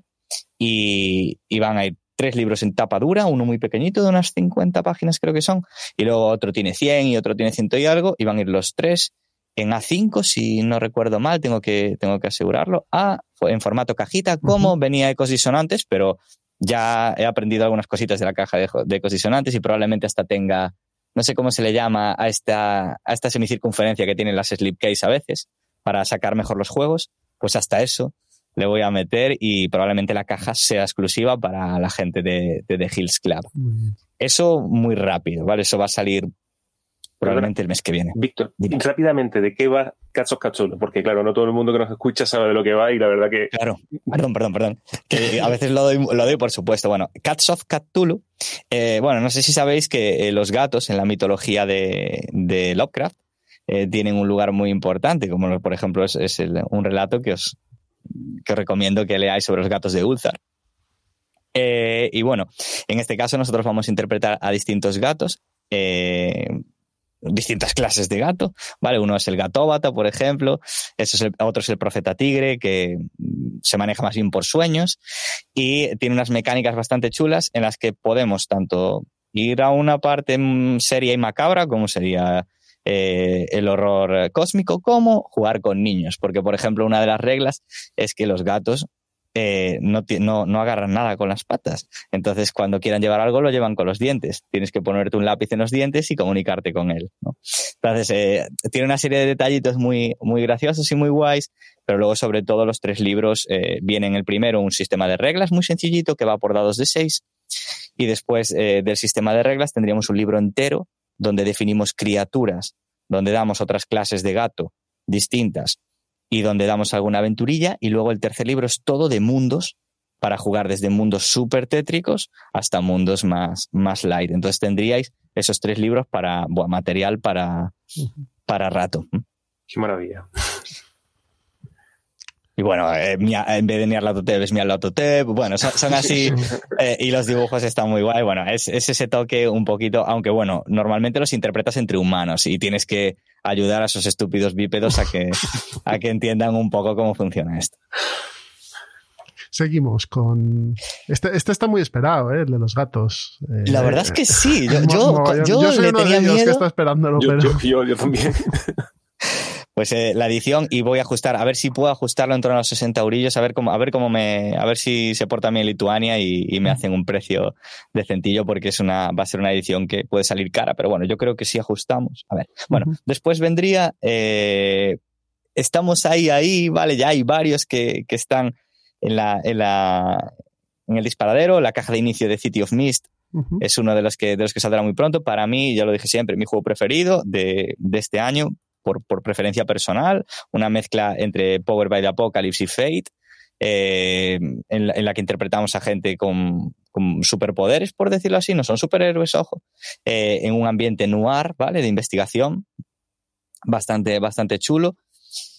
Y, y, traerá pues también un poquito de todo. Traerá las fichas de personaje impresas dentro, con hojas de personaje también adicionales para crear. Vendrán los dos libros por separado dentro de una cajita, el libro del director y el libro del jugador. Bueno, eh, va a tener una edición y eh, todo el arte está hecho en España, aunque, aunque el artista no es, no es de España, pero el artista, uh -huh. perdón, el autor, pero los artistas sí, de un estudio de Barcelona, que para mí personalmente es de las mejores ilustraciones que he visto en, en un juego de rol.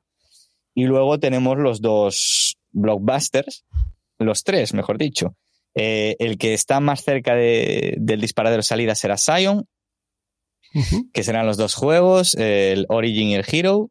Es un, uno de los juegos de los Kickstarters más exitosos de, de, Estados Unidos. Si no recuerdo mal, incluso creo que por ahí, por ahí andaba el número de mecenas con la llamada Cthulhu. Es de Onyx Path, la misma empresa que, que produce muchísimo, muchísimo material de, de Mundo de Tinieblas. Uh -huh. En este caso se encargan más bien, aunque ahora ya cogen los dos, se encarga más bien de Crónicas de Tinieblas. Y, y, ese también, la caja probablemente vaya a The Hills Club con los dos libros contenidos. Y luego tenemos Mago, que está acabando su, su traducción. Es Mago, Mago, el Despertar, segunda edición. Eso es, Mago el Despertar, no Mago la Ascensión. Exactamente. No, no, no, no. Nosotros manejamos por ahora Crónicas de Tinieblas, o sea, que es el es la, antiguo no mundo de tinieblas. La revisita, o sea, el reseteo del mundo de tinieblas después de Vampiro la Mascarada, Hombre el Lobo del Apocalipsis y Mago el Despertar, ¿no? Que luego Correcto. cambiaron los nombres. Vale. Exactamente, es la segunda edición. En la primera edición eh, que editó la Factoría de Ideas, sí. si no recuerdo mal, eh, necesitabas el libro base para jugar. Aquí no. Aquí en la segunda edición, todos los, los eh, juegos traen su propio sistema ya para, para, jugar. Tanto Mago como Vampiro Requiem. Eh, cualquiera de ellos viene con. Hombre Lobo con Ultimatum, sistema creo que se llama. No creo recuerdo exactamente cuál es Hombre Lobo. Creo. Pero eh, Forsaken creo que, que, era en inglés, pero no estoy muy seguro de cómo, de cómo se tra lo tradujo Factoría. Pero eh, al final, pues ya está en su, en su último. El capítulo de magia nos falta por traducir. Uh -huh. Y son juegos que no nos va a costar mucho maquetar porque no podemos tocar mucho la maqueta. Así que, a ver, a ver. Y el último, así eh, grandote, es Old School Essentials, que, que como sabéis, pues para la, para la gente que los críticos de, de Old School es probablemente el mejor juego y a la vez compendio de, de Old School, eh, de, de, aquella caja negra de, de Advanced Dungeons and Dragons, del Dungeons and Dragons de, de los de finales de los 80 creo que es la edición, pero sobre todo también tiene reglas revisadas, comentadas, eh, viene en varios libros, cinco, si no recuerdo mal, dentro como de una caja. Como el Back Me. Y, y, es, vamos, eh, to, todas las, las reglas importantes en el mismo pliego, es decir, no cortas entre páginas, está muy mimado, es un trabajo brutal del, del autor. Me costó bastante convencerlo, pero al final lo conseguí convencer y, y es eh, realmente para la, para la gente que quiera conocer de primera mano el old, el old school o que quiera recordar eh, todo lo que el old school puede ofrecer desde distintos puntos de vista y además con un trabajo enciclopédico brutal, pues yo creo que, que es su juego. Y esos son los grandes que yo tengo por ahora, además de Trophy, claro. Y Trophy no sabemos nada, ¿no? Yo ya, estamos traduciendo ah, Trophy Dark. Eh, son, trophy, son, yo, son, dos libros, Trophy Dark, Tro tres. Trophy Gold y el otro. Y Loom. y Loom. Trophy Loom, que es eh, la, eh, la, la, ambientación de sistema agnóstico que, que uh -huh. basada en, en, los mundos de Trophy. Y yo no sé qué ritmo van a llevar, porque es verdad que eh, fueron bastante lentos, lo cual es normal porque lo reventaron con el Trophy Dark. Entonces, si van a tardar mucho más en sacar Trophy Gold y Trophy Loom, pues igual para toda esa gente que dice que no cuidamos las líneas, pues igual lo que hago es sacar Trophy Dark primero, sacar Trophy Gold cuando esté y sacar Trophy Loom cuando, cuando esté. Toque, ¿no? Pues son independientes. Y en ese caso, ¿no? sí, son completamente independientes. Y si ese es el caso, pues eh, podéis 100% esperar Trophy Dark para Navidades. Vale. En cuanto a nuevos juegos, no te vamos a preguntar porque estás eh, trabajando en ellos, pero yo te voy a preguntar por alguna franquicia que hay y que tú has trabajado antes. ¿De Magpit o de Magpie, mejor dicho? ¿Root? el juego de rol? Eh, a Ruth le tengo miedo, yo no sé si lo tiene alguien, le tengo un poco de miedo porque yo no conozco el juego de mesa y sé que el juego de mesa gustó mucho en el mercado inglés, pero no sé si gustó tanto en España, no lo tengo tan Pues claro. En, en España, para que te hagas una idea, y aquí tengo estos dos señores que a lo mejor me pueden corregir, la empresa que lo saca es Dos, Tomate- Dos Tomates en español y es su producto estrella. O sea, ellos han podido sacar más juegos, ellos ya llevan una trayectoria, pero ellos eh, se meten en, en root y lo petan directamente. Y Sí. van por Vale. la tercera edición de root. eh, De sacando... hecho, de, hecho, Wow. De hecho, cuando hablamos con ellos por Navidades, con, con Álvaro, eh, nos dijo que se quedó corto en la tirada y, y- y le jorobó. O sea, le jorobó porque dice, "Joder, es que si hubiese sacado más, hubiese sido Estábamos, más estábamos ambicioso". hablando de tiradas de mil y pico, dos mil ejemplares. O sea, root, root es conocido. Sí, sí, un rol desconocido y la, y la gente lo espera. De hecho, les compra hasta los peluches. que Son Sí, cosas sí. que yo digo, "Oh, pues Es una monada el juego, es una monada. Y yo hablé también con, con estos chicos de dos tomates en su momento, porque ellos tenían licencia, claro. Y, y bueno, no sé, ya veremos. Ten Sharp Little Needles. Eh, Te da miedo eh, este es Stygian- el- el- Stygian es- otra es el vez, ¿no? ¿verdad? Sí, eh, yo lo tenía más o menos apalabrado en su momento, además lo dije, tenía tanto Fear Sharp Needles como tenía también eh, Houston and Brand, pero eh, claro, después de esto ya hablé con ellos, ellos no están muy seguros de lo de, lo de Chaosium, contacté con Chaosium, no contestan, uf, pero bueno, habrá sorpresas pronto Ah, bueno. de la línea de la llamada de Cazulo, no os preocupéis. Vale. No sé, alguna cosa más que tengáis ahí en mente, porque yo si a, bo- a bote pronto no, no tengo nada más. Hombre, es que se nos, va a escapar de, no. se nos va a escapar de Rosita sin dar el top 5 de juegos de mesa. es verdad, es verdad. Te habíamos- nos habías dicho, no, si yo también juego juegos de mesa. Bien. Top 5. Empezamos de 5 a 1. O, to- Vale, o- o del- una lista de 5, ¿eh? No hace falta que hagas un. Sí, eh, eh, no os asustéis porque evidentemente no soy, no soy muy ducho, pero bueno, tengo una colección por lo menos eh, bastante, bastante interesante. Vale, con el 5 voy a ir eh, con te a la mazmorra. Te arriesgas ahí, ¿eh? Dando notas, ojo, ¿eh? Colocando bien. Sí, sí, Bienvenido sí. a la mazmorra. Sí, sí, yo, yo el quinto, eh, Bienvenido a la mazmorra. Es un juego que, que me entretiene mucho como filler y, y es muy rapidito y además muy fácil de explicar. Y los piques, los piques son interesantes. O sea, ese me gusta bastante. Después, lo- los tres primeros los tengo claros. El cuarto, yo diría, hay un, hay un juego muy pequeñito que no, yo creo que no es muy conocido, vosotros me lo diréis, que es el Mercado de Ladrones, creo que se llama, que lo sacó eh, Edge, puede ser Sí. que es, es, es, es un pool de dados y, y tienes que, pues ese me gusta mucho también, es muy divertido y yo recuerdo, también podría meter al virus aquí, pero, pero bueno, el virus es demasiado típico y, y me gustaría ir un por un poquito ahí un poco más outsider, se puede decir así. Sí, sí. Así que este, este me gusta mucho, el mercado de ladrones.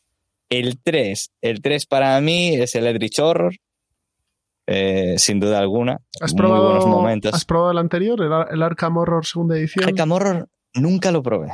Nunca lo probé. Porque en su momento, cuando miré los dos, decían que el Arkham llevaba más tiempo montar, prepararlo y montar la mesa y tal. Y, y me decidiera por el Eldritch. Pero, eh, o sea, era, era un- una moneda. Y, y en duración también. El, el Arcane es muchísimo más largo. El Eldritch yo creo que está, es un, es, es el, para mí el- la buena, la mejor edición. Más que el segunda edición, vamos. En segunda edición es old school, eso es R puro y duro. bueno, vale, hagas sí, es como- Puro y el duro. Es, el Eldritch es lo que es la opción. Pues ahí ese, Eldritch ese sería mi tercero. Mi segundo sería Time, sin duda. Time Stories. Eh, Ah, Time sí, Stories. Time Stories. O sea, eh, creo que tengo, pues creo que me falta, no sé si me falta una, pero yo creo que las tengo todas. Nunca he batido la- ni a la primera ni a la segunda, como lo más, lo más pronto que lo he batido es a la tercera. Y, pero me, o sea, nos flipa de jugar por la noche con unas copas y tirarnos, pues igual desde las 10 hasta las 3, 4 de la mañana, dándole que te pego al juego sin parar. Y el primero indiscutible, incontestable, es Mansiones de la Locura, segunda edición. Eh, para mí, vamos, es el juego que, que más buenos momentos me, me ha hecho pasar sin duda alguna, que me flipa, incluso llegamos a rolear un poco cuando jugábamos y, y buah, eh, para mí de los mejores. Es un muy buen producto ese. Y la app no, no te molesta, ¿verdad? Nada, no me molesta porque es verdad que también es, mola muchísimo la voz del narrador al principio, ya desde el primer momento tiene un, muy buen doblador y, y, ya te mete en la partida desde el principio y luego como vas turnando y cada uno lee y tal para que nadie se desconecte ni ande con el móvil, es como muy inmersivo, no sé, y la música la ponemos, yo la ponía unos altavoces aquí, no sé, a mí es que me flipa, me flipa ese juego. ¿no? El, primera edición, el primera edición tenía Master. Sí. Tenía un tío que era máster. Sí, pero, pero el problema era, mucho más era mucho más complejo de llevar. Como el Descent, ¿no? Algo así. No, peor. Peor, o sea, peor, peor, en el sentido de que tú, para prepararte la partida como máster, a lo mejor tiene que estar media hora, media hora larga, y si te equivocabas en colocar la pista en su sitio correcto, pues claro, rompías el, ese día era un, era un bluff. Es cierto que el set de aventuras que venía en la caja era muy bueno. O sea, las cinco aventuras que traían eran muy buenas, pero era. Sí. Pero bueno, para un, para un máster de rol, la preparación del Mansiones de la Locura primera edición es nada. es un aperitivo, claro, comparado con, con, preparar una aventura de rol. Pero, pero sí que es cierto que tenía muy buenas ideas, pero no estaban bien plasmadas. No, tenías que tener todo, la gente lo que hacía era tener sobrecitos, ordenado todo, entonces así, pero yo te digo que la segunda edición que yo tengo me parece un juegazo. La pena es que la segunda no metieran las aventuras de la primera. Esa es la pena, que no, que no las Tenían un pack para convertirlo, pero parecía engorroso, ¿no? Yo, no, yo ni, ni lo el, Lo, el pack, el pack eran cartas y dados. O sea, eran, ah, los, eran cartas para los personajes que te venían en la otra edición. Vale, vale, vale. Pero las aventuras no las integraron. Y es un problema porque tenían aventuras muy chulas. Sí, sí. Bueno, de todas maneras, en, en material fanmade tienes bastante. Hay por ahí una aplicación pululando ahora no me acuerdo cómo, cómo se llama, que hay bastantes aventuras para, para, mansiones, o sea que búscalo porque te da bastante vida al juego. ¿eh? Joder, es que aparte ahí descubrí a la familia Mars, yo, mira que, mira que leí. Eh, la llamada y lo, joder, los, los, profundos, pero la familia Mars, y luego cuando empezabas a leerlos en los relatos dije, la madre, malditos Mars. Mira que me dieron chollo, ¿eh? Ah, bueno, y en cuanto a relatos, tienes todos los libros de Edge, esto que han sacado, que están muy bien. Eh, sí, sí, sí. Y es una pena que hayan descontinuado. Son nuevos, ¿no? No, los de Edge ya son viejitos, ¿eh? Ya tienen. ¿No habían escrito alguno nuevo, a Sí, pero, pero, están en inglés, no están en español. Ah, ok, ok. En español tienes un editor solar muy bueno, que es La Fuente de las Tinieblas. Ajá. Que se está. Lo encontrarás saldado por ahí. Y está muy bien. Son 12 o 13 relatos muy chulos. Muy ah, chulos. vale. Bueno, Víctor, no te queremos robar más tiempo, que ya llevamos aquí una hora y 40 minutos. Eh, muchísimas gracias por pasarte por, por Ciudadano Mipel, por este Ciudadano Mipel Express para nuestros mecenas y luego para, para el resto del público. Nos has contado todo lo que, lo que habíamos hablado y yo creo que nos llevamos de aquí una idea muy, muy buena de cómo eh, no montar una, una, una editorial de rol, sino dejar que lo hagas tú, porque es mucho lío.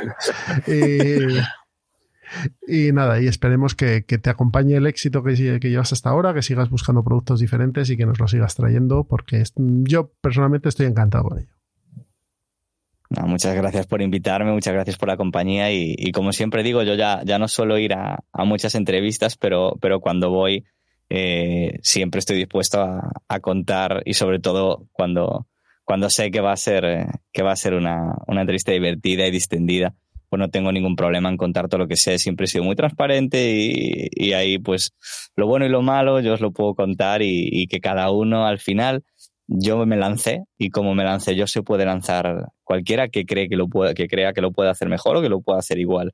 Y luego pues los números y el tiempo es el que te pone en tu sitio al final. Pues lo dicho, muchas gracias. Y para los que estéis escuchando esto, no apaguéis porque ahora viene el sorteo. Así que os escuchemos ahora. Hasta ahora. Bueno, pues hasta aquí ha llegado la entrevista con Víctor, eh, en el que nos ha contado, como podéis haber oído, la, toda la experiencia en, en The Hills Press. Y vamos a pasar a, al sorteo. Oh, verbigracia de nuestro nuevo eh, sistema, el, el, de la ruedecita esta de colores. No sé si lo habéis visto. Sí. sí. Tenemos dos sorteos. Un pack de tres juegos, de tres juegos chiquititos, que va a ser el Black Sonata más su expansión, el Joven Misterioso es. Sí. cedido por la gente Ah, de... dice la- la sí, la perdona, expansión se llama. El Joven Misterioso. Eh, cedidos por Melmac Games. Tenemos también un juego de cartas, un juego muy convero, Rat Attack Party, cedido por la gente de Arrakis. Para este verano, pues, pues seguro que ocupa su sitio en las piscinas. Y por la gente de Dos Tomates tenemos Idus Marty, que es un juego de, bueno, de roles ocultos y puñaladas. O sea, estos tres jueguecitos, que son pequeños en tamaño, pero son muy buenos juegos, se van a parar a las manos de Vallesmanía. Vallesmanía, que es, eh, otra vez ha ganado Vallesmanía también, ganó la- una vez anterior, eh, ¿te acuerdas? Tom Tom Inara- Sí. Inarabi. Nah. Ah, sí, es verdad. es verdad. Y, y Este. de hecho se los di en mano. Se los diste tú en mano y, y él te dio el zumos. El zumo es que luego. Que luego sí, volvimos, sí, volvimos a sortear, porque aquí todo lo que entra sale. Muy bien, pues nada, eh, enhorabuena Vallesmanía por, por estos tres jueguitos, ya nos pondremos en contacto contigo para, para enviártelos. Y el segundo juego que vamos a regalar es eh, una novedad de Essen del año pasado, eh, Polinesia, editado por Ludonova, eh, diseño exclusivo de Peter Sylvester, de este que hace juegos de los que gusta a vosotros con trenes. Y este juego se va a las manos de Paleto. Así que Paleto, te enviaremos, nos pondremos en contacto contigo y te enviaremos este Polinesia, este juego de Per Sylvester. Bueno, pues yo creo que con esto hemos terminado ya este episodio largo, que es más largo que el episodio normal que, que hicimos anteriormente. Nos vamos a ir casi dos horas. No sé si tenéis algo que decir. Pues que eso, que ha sido, ha sido muy grato tener a Víctor aquí, que ha sido, que fue una persona que vamos, que, que se abre totalmente a, y, y contesta todo lo que se le pregunta y que, y que da gusto, la verdad. Muy bien. Sí, pues nada, dime. No, no, no, nada. Un po- poco más que añadir que, que nada, que habrá que traer más gente de, de rol. Porque si son todos como Víctor, pues queremos más. Lo menos yo. Muy bien. Pues nada, agradeceros otra vez mm, vuestro apoyo eh, como mecenas y, y nada, en el mes que viene, en el mes de junio, os vamos a traer otras dos entrevistas que seguro que os van a parecer muy interesantes. Así que muchas gracias y nos escuchamos en el mes que viene. Hasta luego.